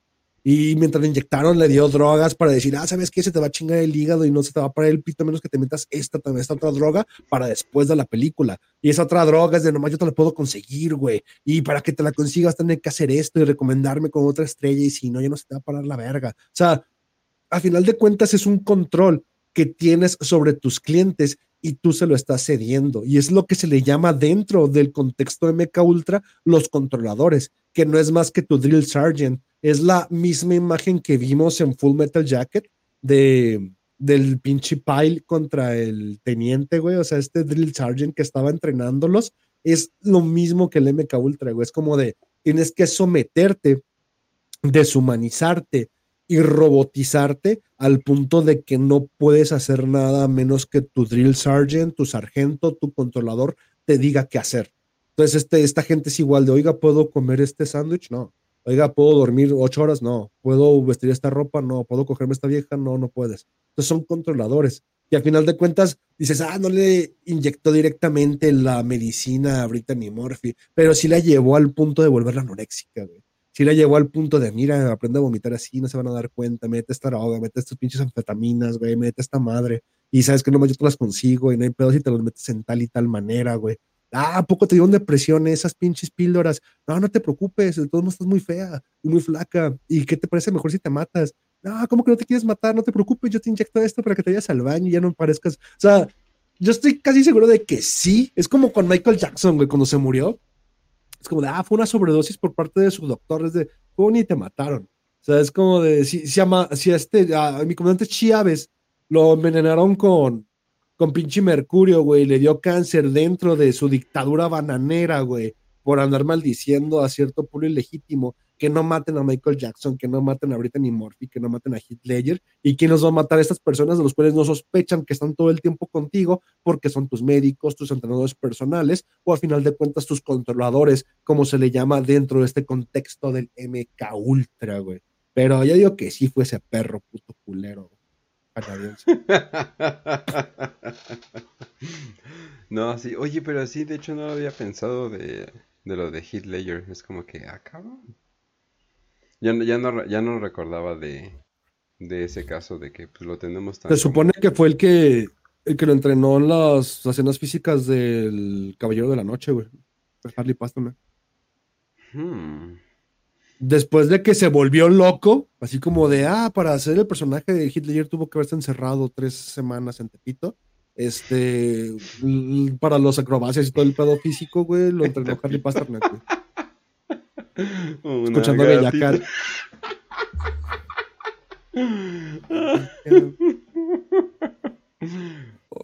Bella Cat, Bella Cat, cómo no. A veces uno lo que solo necesita es un mal día escuchando reggaetón. qué buena rola, qué buena rola. Hagan con gente de su edad, muchachos. Vean cómo los dejan. ay, ay, ay. Pero bueno. Mm. Mm. Entonces, eh, ya saliendo de todo esto, ¿Para dónde tú crees que va Kanye aparte de la tumba?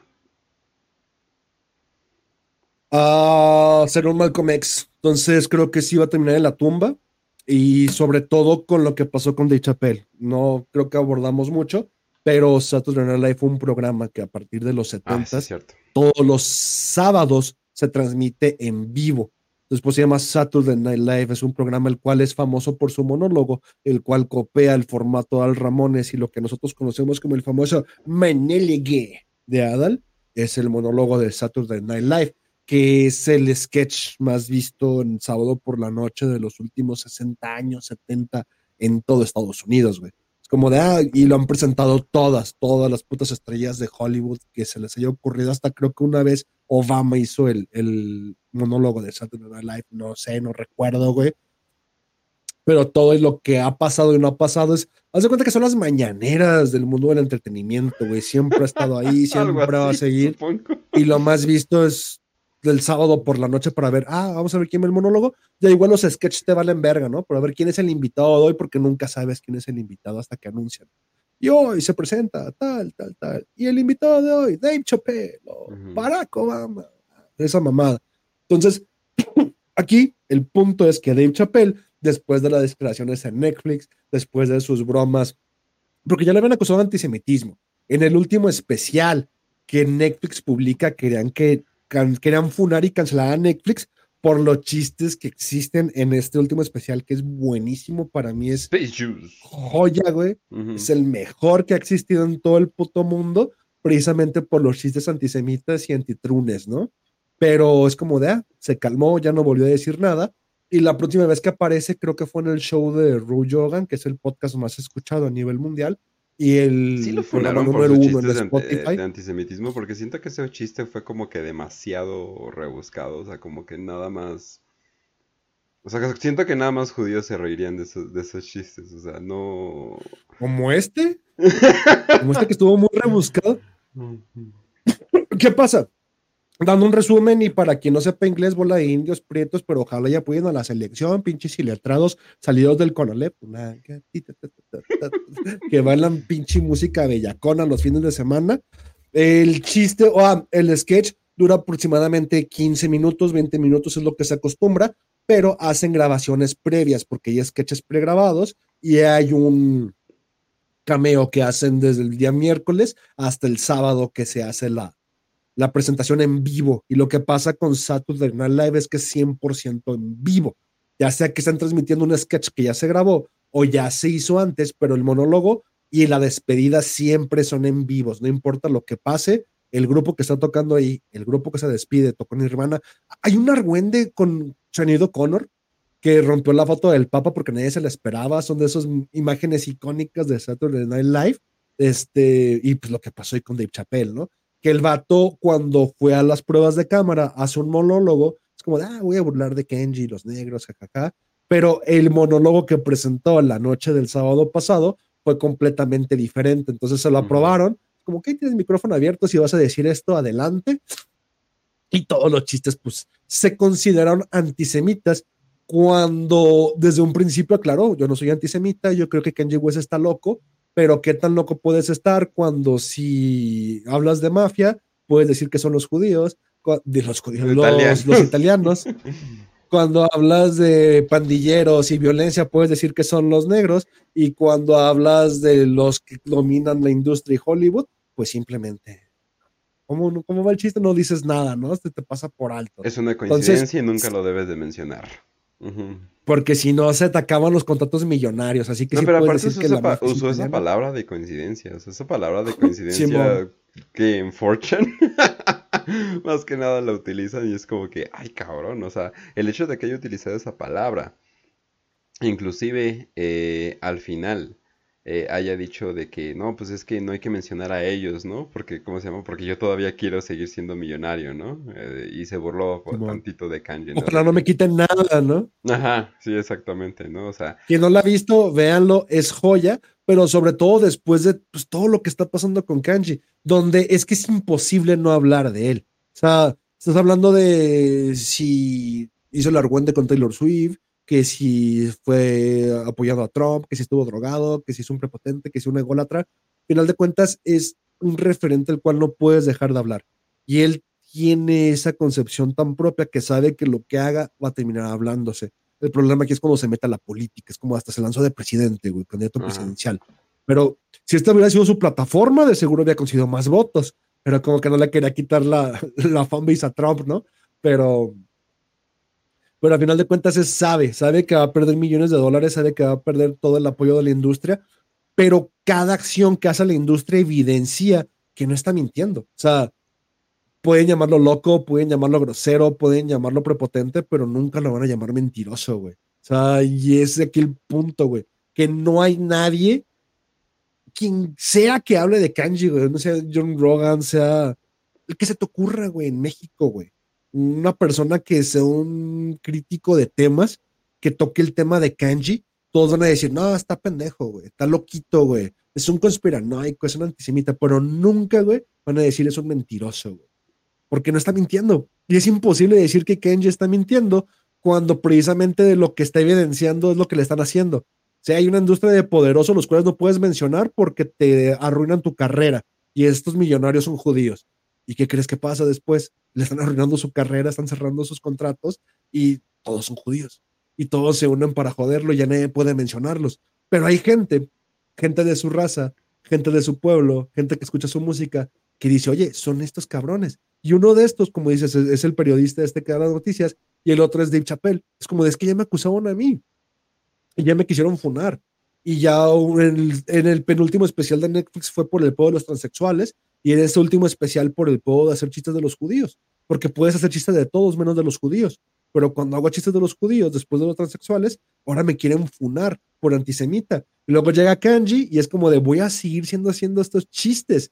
Y es lo que se me hace, güey, se nota un despertar que dicen, arre, nos vamos todos, ¿no? Nos metemos todos en este mismo, en este mismo tren, que es completamente diferente a la propaganda artificial del Black Lives Matter. O sea, es completamente diferente al yo no puedo respirar, ve, haz tus motines en las calles, ve y golpea gente, ve y ve Wakanda Forever, güey. Y esta es una identidad completamente artificial donde vas a seguir consumiendo las películas de Marvel, tienes tu superhéroe y esta es tu cultura.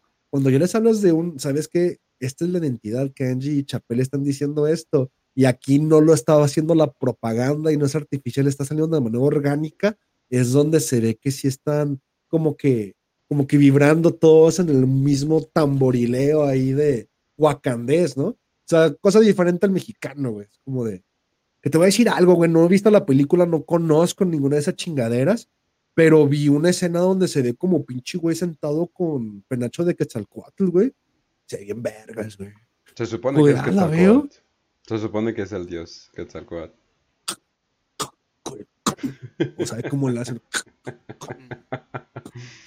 Pues obviamente agarraron toda esa estética y pues obviamente la pusieron mamalona, pero sí, o sea, cuando ves de que hay grafitis que te están haciendo en la calle de tanto que te admiren, es como, ajá, y ves los grafitis como que, sí, les dieron una pared completa que necesitarías una grúa para pintarlo así nada más, es un grafiti que sale completamente orgánico, sí, sí, sí, estoy muy seguro.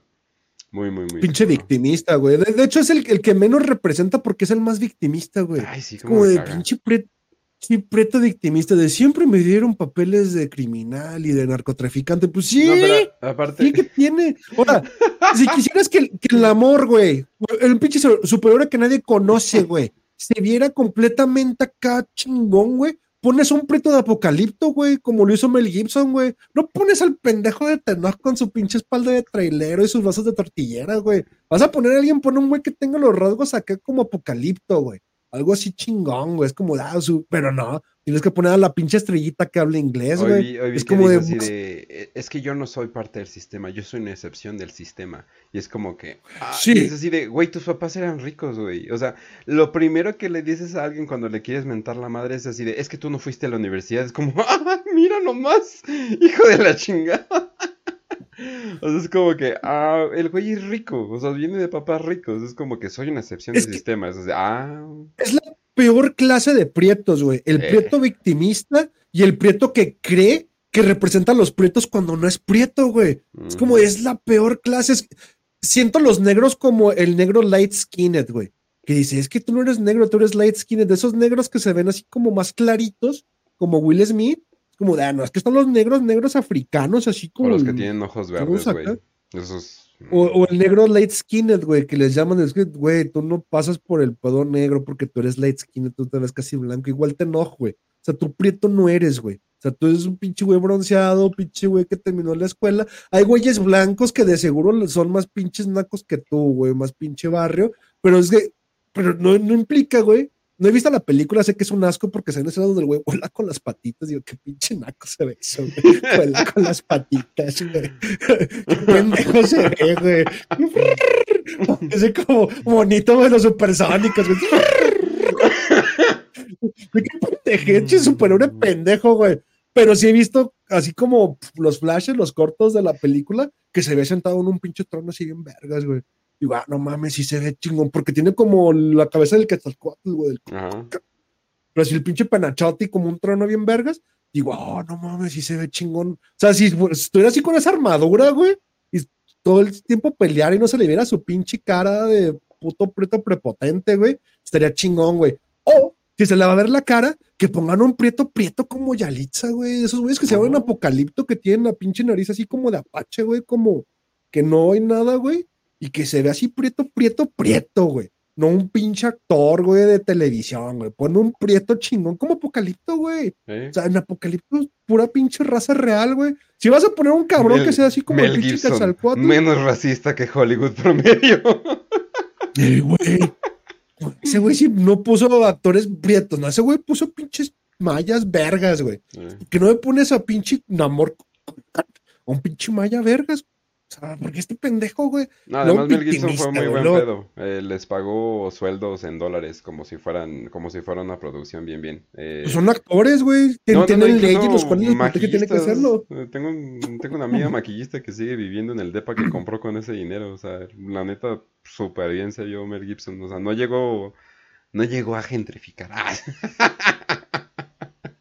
Te digo, está chingón, está chingón porque lo sientes como de, ah, no mames, mira, güey, ese güey tiene un penacho como la playera de la Cele, güey, qué chingón, güey, a poner, ¿no?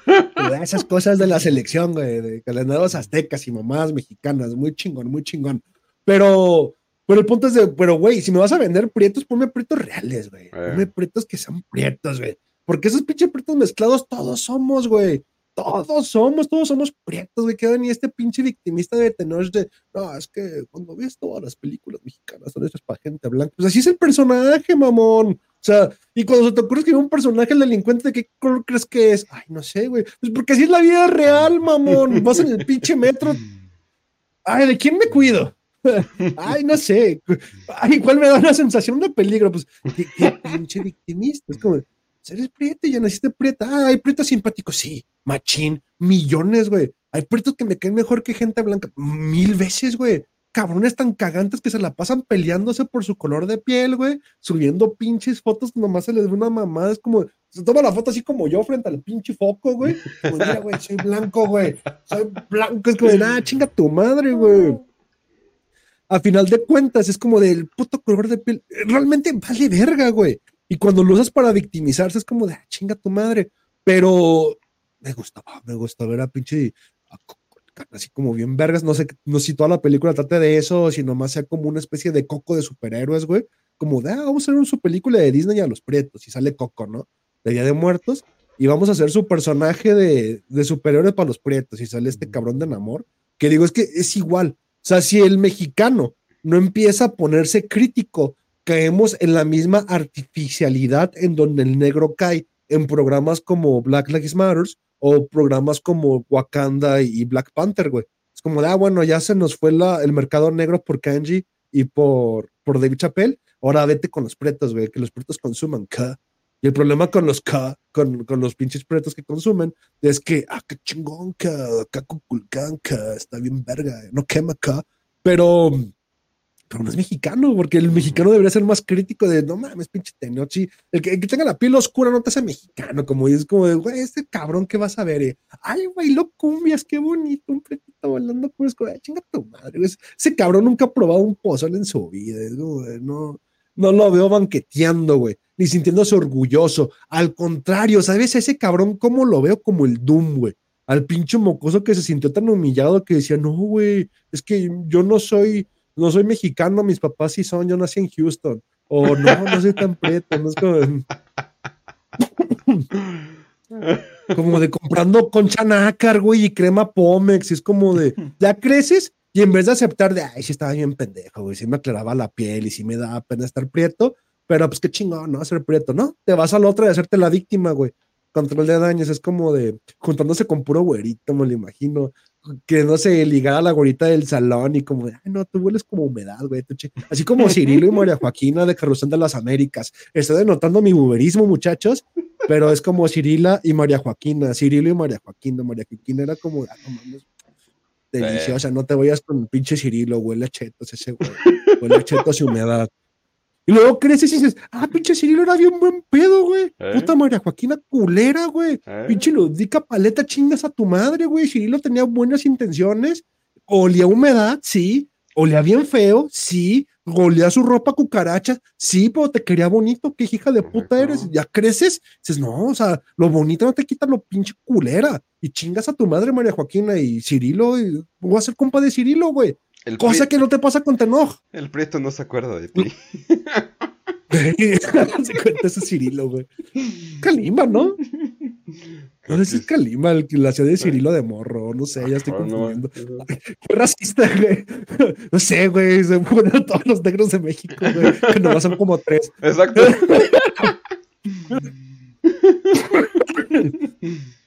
ah, está la verga, güey. Pero mi punto es que eso no lo sientes con Tenoj.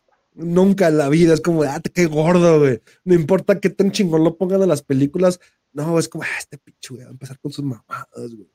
No, güey, no, no. Siempre me ven como un criminal, güey. Siempre me ven como un llorón, güey. Siempre me ven como, ah, pues, pues sí eres, güey. O sea, cállate, güey. ¿O te pasa como el negrito simpático? Ay, anche negrito es la verga. No, güey, con tenor. Al contrario, güey, entre más lo escuchas hablar y más de, no, sí, mira, viva México, güey, más falso lo ves el hijo de su puta madre, güey. Seguro es el cabrón que, que, pone pinche música en inglés en los ochentas en las posadas, güey. Que, que pone música del Pink Floyd, güey, que no pone un corrido, güey. Es ese güey que se empeda con, con música de, eh, es que eh, son estaciones locales, no sé si existan, pero con música de éxtasis digital, güey, con música disco de los 70 de es como de no, güey, ese güey, ese güey finge, güey, ese güey se empeda con música en inglés, güey. Ese güey escucha a los Smiths como el puto de los, güey. Ese güey llora con los Smiths, güey. No llora con Juanga, güey. Ese güey, ¿qué, güey? No sé, güey. No le creo, yo no le creo ni vergas a Tenoch. No. sea, la verga. Ese güey no va a bellaquear, güey. Tal vez hasta sus papás eran hipsters, por eso le pusieron Tenoch. Ah, sí, sí, sí. Ándale, güey. Como la película y tu mamá también, es que se llamaba el morro. Que los padres eran super white chicas, güey, le pusieron Tenoch. Y el pinche El García se llama como Pedrito, Fabián, no me acuerdo cómo se llama el güey. Ay, Dios mío. bueno, por eso estaba, por eso le hizo como la, los contrastes Iñárritu, ¿no? Del vato super white chican es como Tenoch. Y como pinche vato así como, pues que es vale vergas, güey, chickens culeros que se fueron a cargar de energía en las nubes. Y el preto real pobre, güey, que era su compa charolastra, no me acuerdo, güey, cosa Gael, güey, o Fabiana, pendejada, así un nombre prieto, güey, es como, se llaman los prietos, güey, no se ponen nombres como Teno, güey. Tu papá son prietos reales, güey, no te ponen Teno, güey. Son nombres de white chicken, güey. Seguro no sus papás era white chicken, güey. No nos dice, güey. Tiene un abuelo white chicken, güey. Porque Huerta es como, ah, eso es por ahí de Puebla un nombre de prieto, cualquier un Ismael, güey, un pinche nombre prieto así como feo, güey, ojete, vale verga, pestoso, güey, olmeca hasta su puta madre, patarrajada, indio de Macuspana, culero, jodido, y el mejor zapato te quita la pinche patarrajada. Ismael, así suena Ismael, pero te no, no es un white chicken, güey, pero bueno, continuemos. Ya volteamos demasiado. qué referencia, Os, qué referencia, definitivamente. Pero entonces, oye, pero entonces vamos a hacer eh, la, predicción, eh, las Os Predictions de nuevo. Eh, Kanji muerto eh, por pasado de basado, ¿no? Y vamos a vender ahora sus discos y va a tener un repunte sus discos y la gente va a decir, ah, no mames, el de 88 Hard, eh, Heartbreak sí estaba bueno, creo que era un hipster para decir que no y todo eso, ¿no? O sea, pero tú sí ya lo ves, F. Mira, dentro de la industria ya está muerto, güey. Entonces no va a tener publicidad, no va a tener buenas críticas, no va a tener una disquera, no va a tener el apoyo, pero creo que dentro de su fanbase va a tener el apoyo más grande que ha habido y es donde va a ser lo divertido. Y es precisamente en ese apoyo donde la gente está por encima de la programación del sistema, donde viene el siguiente punto de, pues ya tienen que matarlo. O sea, ya tiene que ser algo que no sea tan evidente, porque ahí sí, o sea, sí con Michael Jackson, güey. Entonces, el problema aquí es que no le pueden aplicarle a Jackson. O sea, no puede haber algo, un tema, porque ya lo intentaron, en el cual lo toquen y lo descrediten. Y lo único que intentan es decir que está loquito. Algo, que, algo que mencionó él en un podcast eh, fue de que tal vez me quieren hacer eso del deepfake. del deepfake. Ajá, exacto. O sea, yo dije, Oye, ¿hasta dónde podrían llevar ese deepfake? O sea, tal vez vamos a ver un video de Kanji suicidándose o cayéndose de un lugar o siendo atropellado o algo por el estilo o, algún accidente o algo, pero era un deepfake, o sea, nada más mm, de, cambian el cadáver o algo así en la, en la morgue o algo así. Es como que, porque él dijo de que me van a, me van a grabar diciéndome, diciendo que estoy haciendo cosas, pero es como, oye, ¿hasta qué grado lo pueden llevar? En este momento, si estás escuchando este en vivo en Spotify o Kench dejó esta partecita en la edición semanas después, hay un TikTok en mi TikTok, o 1611, donde está esa entrevista de Kanji, donde precisamente dice, ahora me van a sacar un video como en Black Mirror, donde me estoy cogiendo una cabra o van a usar mi cara diciendo cosas que yo no dije, como en un fake, o va a escuchar mi voz diciendo cosas que nunca hice, pero dice, como yo nunca hice nada de eso, como nunca quise matar o cogerme un niño o hacer esto, no importa lo que muestren, la gente sabe que, que voy a seguir haciéndolo porque yo temo por mi vida. Pero creo que primero van a desacreditarlo en decir que estaba loquito y va a tener que verse como un accidente. O sea, no pueden decirse suicidó porque el vato es demasiado ególatra para suicidarse, pero si un Kobe, sí te la pueden aplicar, güey.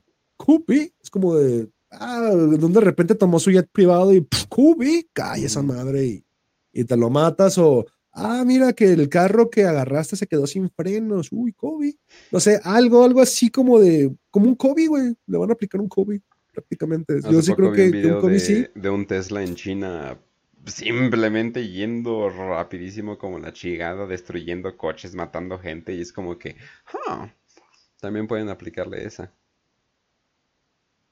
Algo así, algo así va a ser. Estoy segurísimo que no creo que Elon lo haga, pero algo, un COVID, sí, sí la aplican.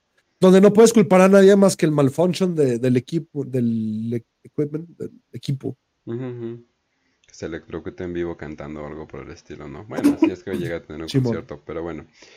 Ay, pero bueno, banda. Eh, esto ha sido todo, esto ha sido todo por hoy. Esperen un muy buen video, que ya grabamos el audio, pero vamos a, bueno, yo voy a editar el, el video para que quede eh, pechocho para que les guste y cosas por el estilo. Vamos a estar hablando de un incidente eh, que pasó en Rusia. Así lo voy a dejar porque si no, eh, si lo digo, si lo digo en público, luego a otro youtuber va a sacar videos de ello antes, antes que yo. ¿Cómo se llama? Leyendas legendarias. Aparte. se pasaron de ver con ese del 411. Pero bueno, la cosa es eso de que vamos a estar sacando ese video. Y les recuerdo si acaban de llegar y dicen, ah, pero quiero ver todo el video, por favor, no lo borren, está en Spotify. Todos estos en vivos están en Spotify. Eh, inclusive si lo si quieren ver el video, ahí está en Spotify. Si quieren ver el en vivo donde Oso estaba burlando horriblemente y bulleando horriblemente a nuestra querida audiencia, ahí está también. Eh, Ay, siempre lo hago. O sea, ahorita ah, acabo de. A ver, yo la señora de la marcha del INE, güey. Esa sí es racista, vieja culera, güey. Sí, la neta. Pero qué bonita insulta, güey. Yo me sentí mal.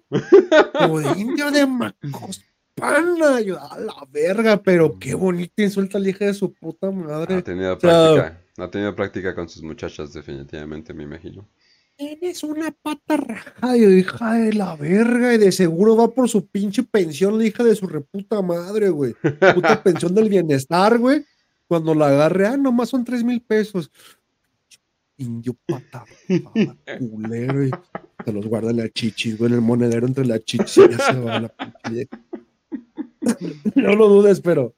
Pues como, ay, quiero insultar así, güey. Ahorita me siento débil, pero, pero voy a insultarlos bien, muchachos lo que se merecen. Lo que hice esa vez, lo hice de una manera simplona, tonta, comedia por hacer comedia. Les prometo que cuando vuelvan a llamar, los voy a insultar de una manera como se la merecen, diciéndoles indios patarrajadas. Pero ah, eso sí. Hablando de ti insultando a la audiencia. No, eh, no, eso sí, eso sí, lo que les prometí del programa, nos ibas a decir eso, perdón por interrumpirte, porque no sé de qué ibas a hablar, pero es lo que precisamente quería decir que les iba a hacer un programa leyendo runas el primero de diciembre, pero no, la neta, llegaron mensajes satánicos donde me dijeron que ustedes deben de chingar a su madre. Ah, Así que no, no sé, no sé qué se nos ocurra, pero eso ya no se va a hacer, no les voy a leer ni las runas ni el tarot. F audiencia, Satanás habló. casi, casi, güey, así que pues, tengo días que, que me está llevando la verga. Pero ayer por fin se dio todo. Y para el pendejo que piensa que me está haciendo brujería, me pelas la verga, güey. Es como, ay, tu Putizas, son como tres babosos, güey. Es como, pendejos, güey, ¿qué creen que están haciendo? Pero sí, me pelan la verga. varias cosillas, varias cosillas en el cotorreo de ayer, este, pero una de esas es chingan a su madre, no tienen programa de runas, güey, ensalada. Entonces, perdón. Y si ibas a decir eso, Ken, perdón por interrumpirte. No, no, no, está bien porque me interrumpiste ya, me, me diste, Satanás habló, no hay pedo. Eh, pero eh, you gotta go with the flow, uno debe de seguir la corriente, no se preocupen, va a haber, van a haber muchos programas, todavía hay muchos temas. a ver qué hacemos. Va a haber muchos temas, no te preocupes. Hablamos, hablamos y me cuentan sus cuentos de terror. ¿Sabes qué? De, hecho me llegó un, mensaje de fotos de fantasmas, a ver si podemos traer a, al testimonio. Y están bien perras, güey, de, del vato que me las mandó en privado. Es como de, ah, mira esas fotillos como de bien satánicas. ¿Es alguien que De, con evidencia. Sí. Ah, sí, sí, me, las mandó en privado. Nomás, pues no se me ocurrió porque la neta ahorita vengo como zombie, todo, todo sataniqueado. Pero sí, sí, sí, podría, podríamos hacer un programa de experiencias paranormales otra vez, donde no los insulte, los insulte bien, pero ya olvídense de hacerles oráculos a ustedes, bola de pinches valevergueros. Oh, sí, oh, sí. bueno, entonces, eh, ya saben, banda, nos pueden seguir en Spotify en YouTube. En Telegram es donde, es donde publicamos más. Si quieren checar nuestro canal de Telegram, simplemente es eh, t.m rayita la voz oficial, la voz con B chica O y doble S. Eh, y también en TikTok estamos como la voz 1611 y OS está como OS 1611. Y pues ahora sí que simplemente puedo decir que OS te las has estado súper dando en TikTok. ya le estás, ya le sabes a ese pinche algoritmo demoníaco. Porque la neta, eh, la neta, mis respetos. Y Sí, definitivamente. Entonces, si quieren ver eh, más, de, más de kanji, algunos highlights que no ponemos eh, full en los videos y gatos con cara de gente, también pueden ahí estar checando su TikTok, definitivamente. No solo eso, de hecho, si estuvieron aquí, disculpen, mandar, andar fumando hierba.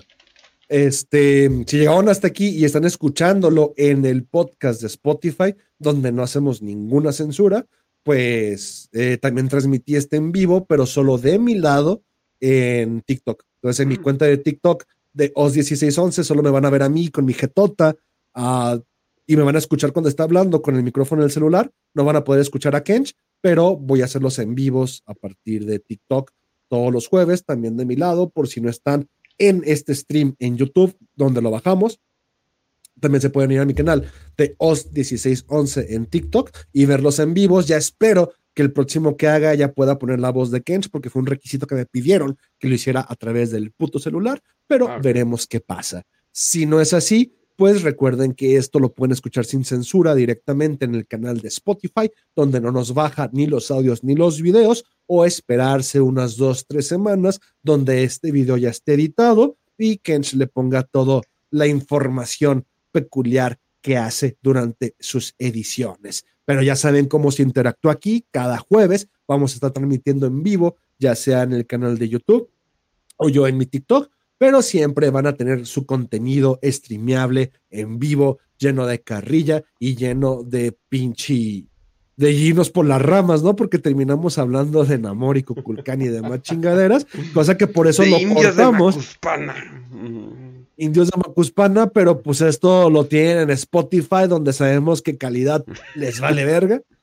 pero para la gente que lo escucha en YouTube y que realmente quiere escuchar cosas de, de, misterio, horror y conspiraciones, pues ya que nos hace el favor a todos de borrar esta sarta de estupideces para ponernos el contenido digno que nuestra audiencia en YouTube se merece, obviamente con la edición suprema de el buen Kench, el cual pueden encontrar en su Twitter de Kench1611, en dado caso de que le quieran mandar nudes, fotos de su pito o felicitaciones por lo bien que se mama los pinches videos y los guiones que hacemos para ustedes en este su canal de La Voz.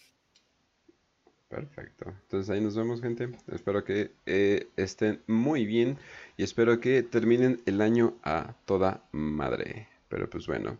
Entonces, eh... ay, qué bueno que les gustó el programa de los túneles, porque la neta yo dije, nadie la va a entender. Y al parecer casi nadie lo entendió, pero los que lo entendieron, todo muy bien. Así que ahí nos vemos, banda. Cuídense. Bye. Gracias por todo y como siempre, les deseo salud y victoria.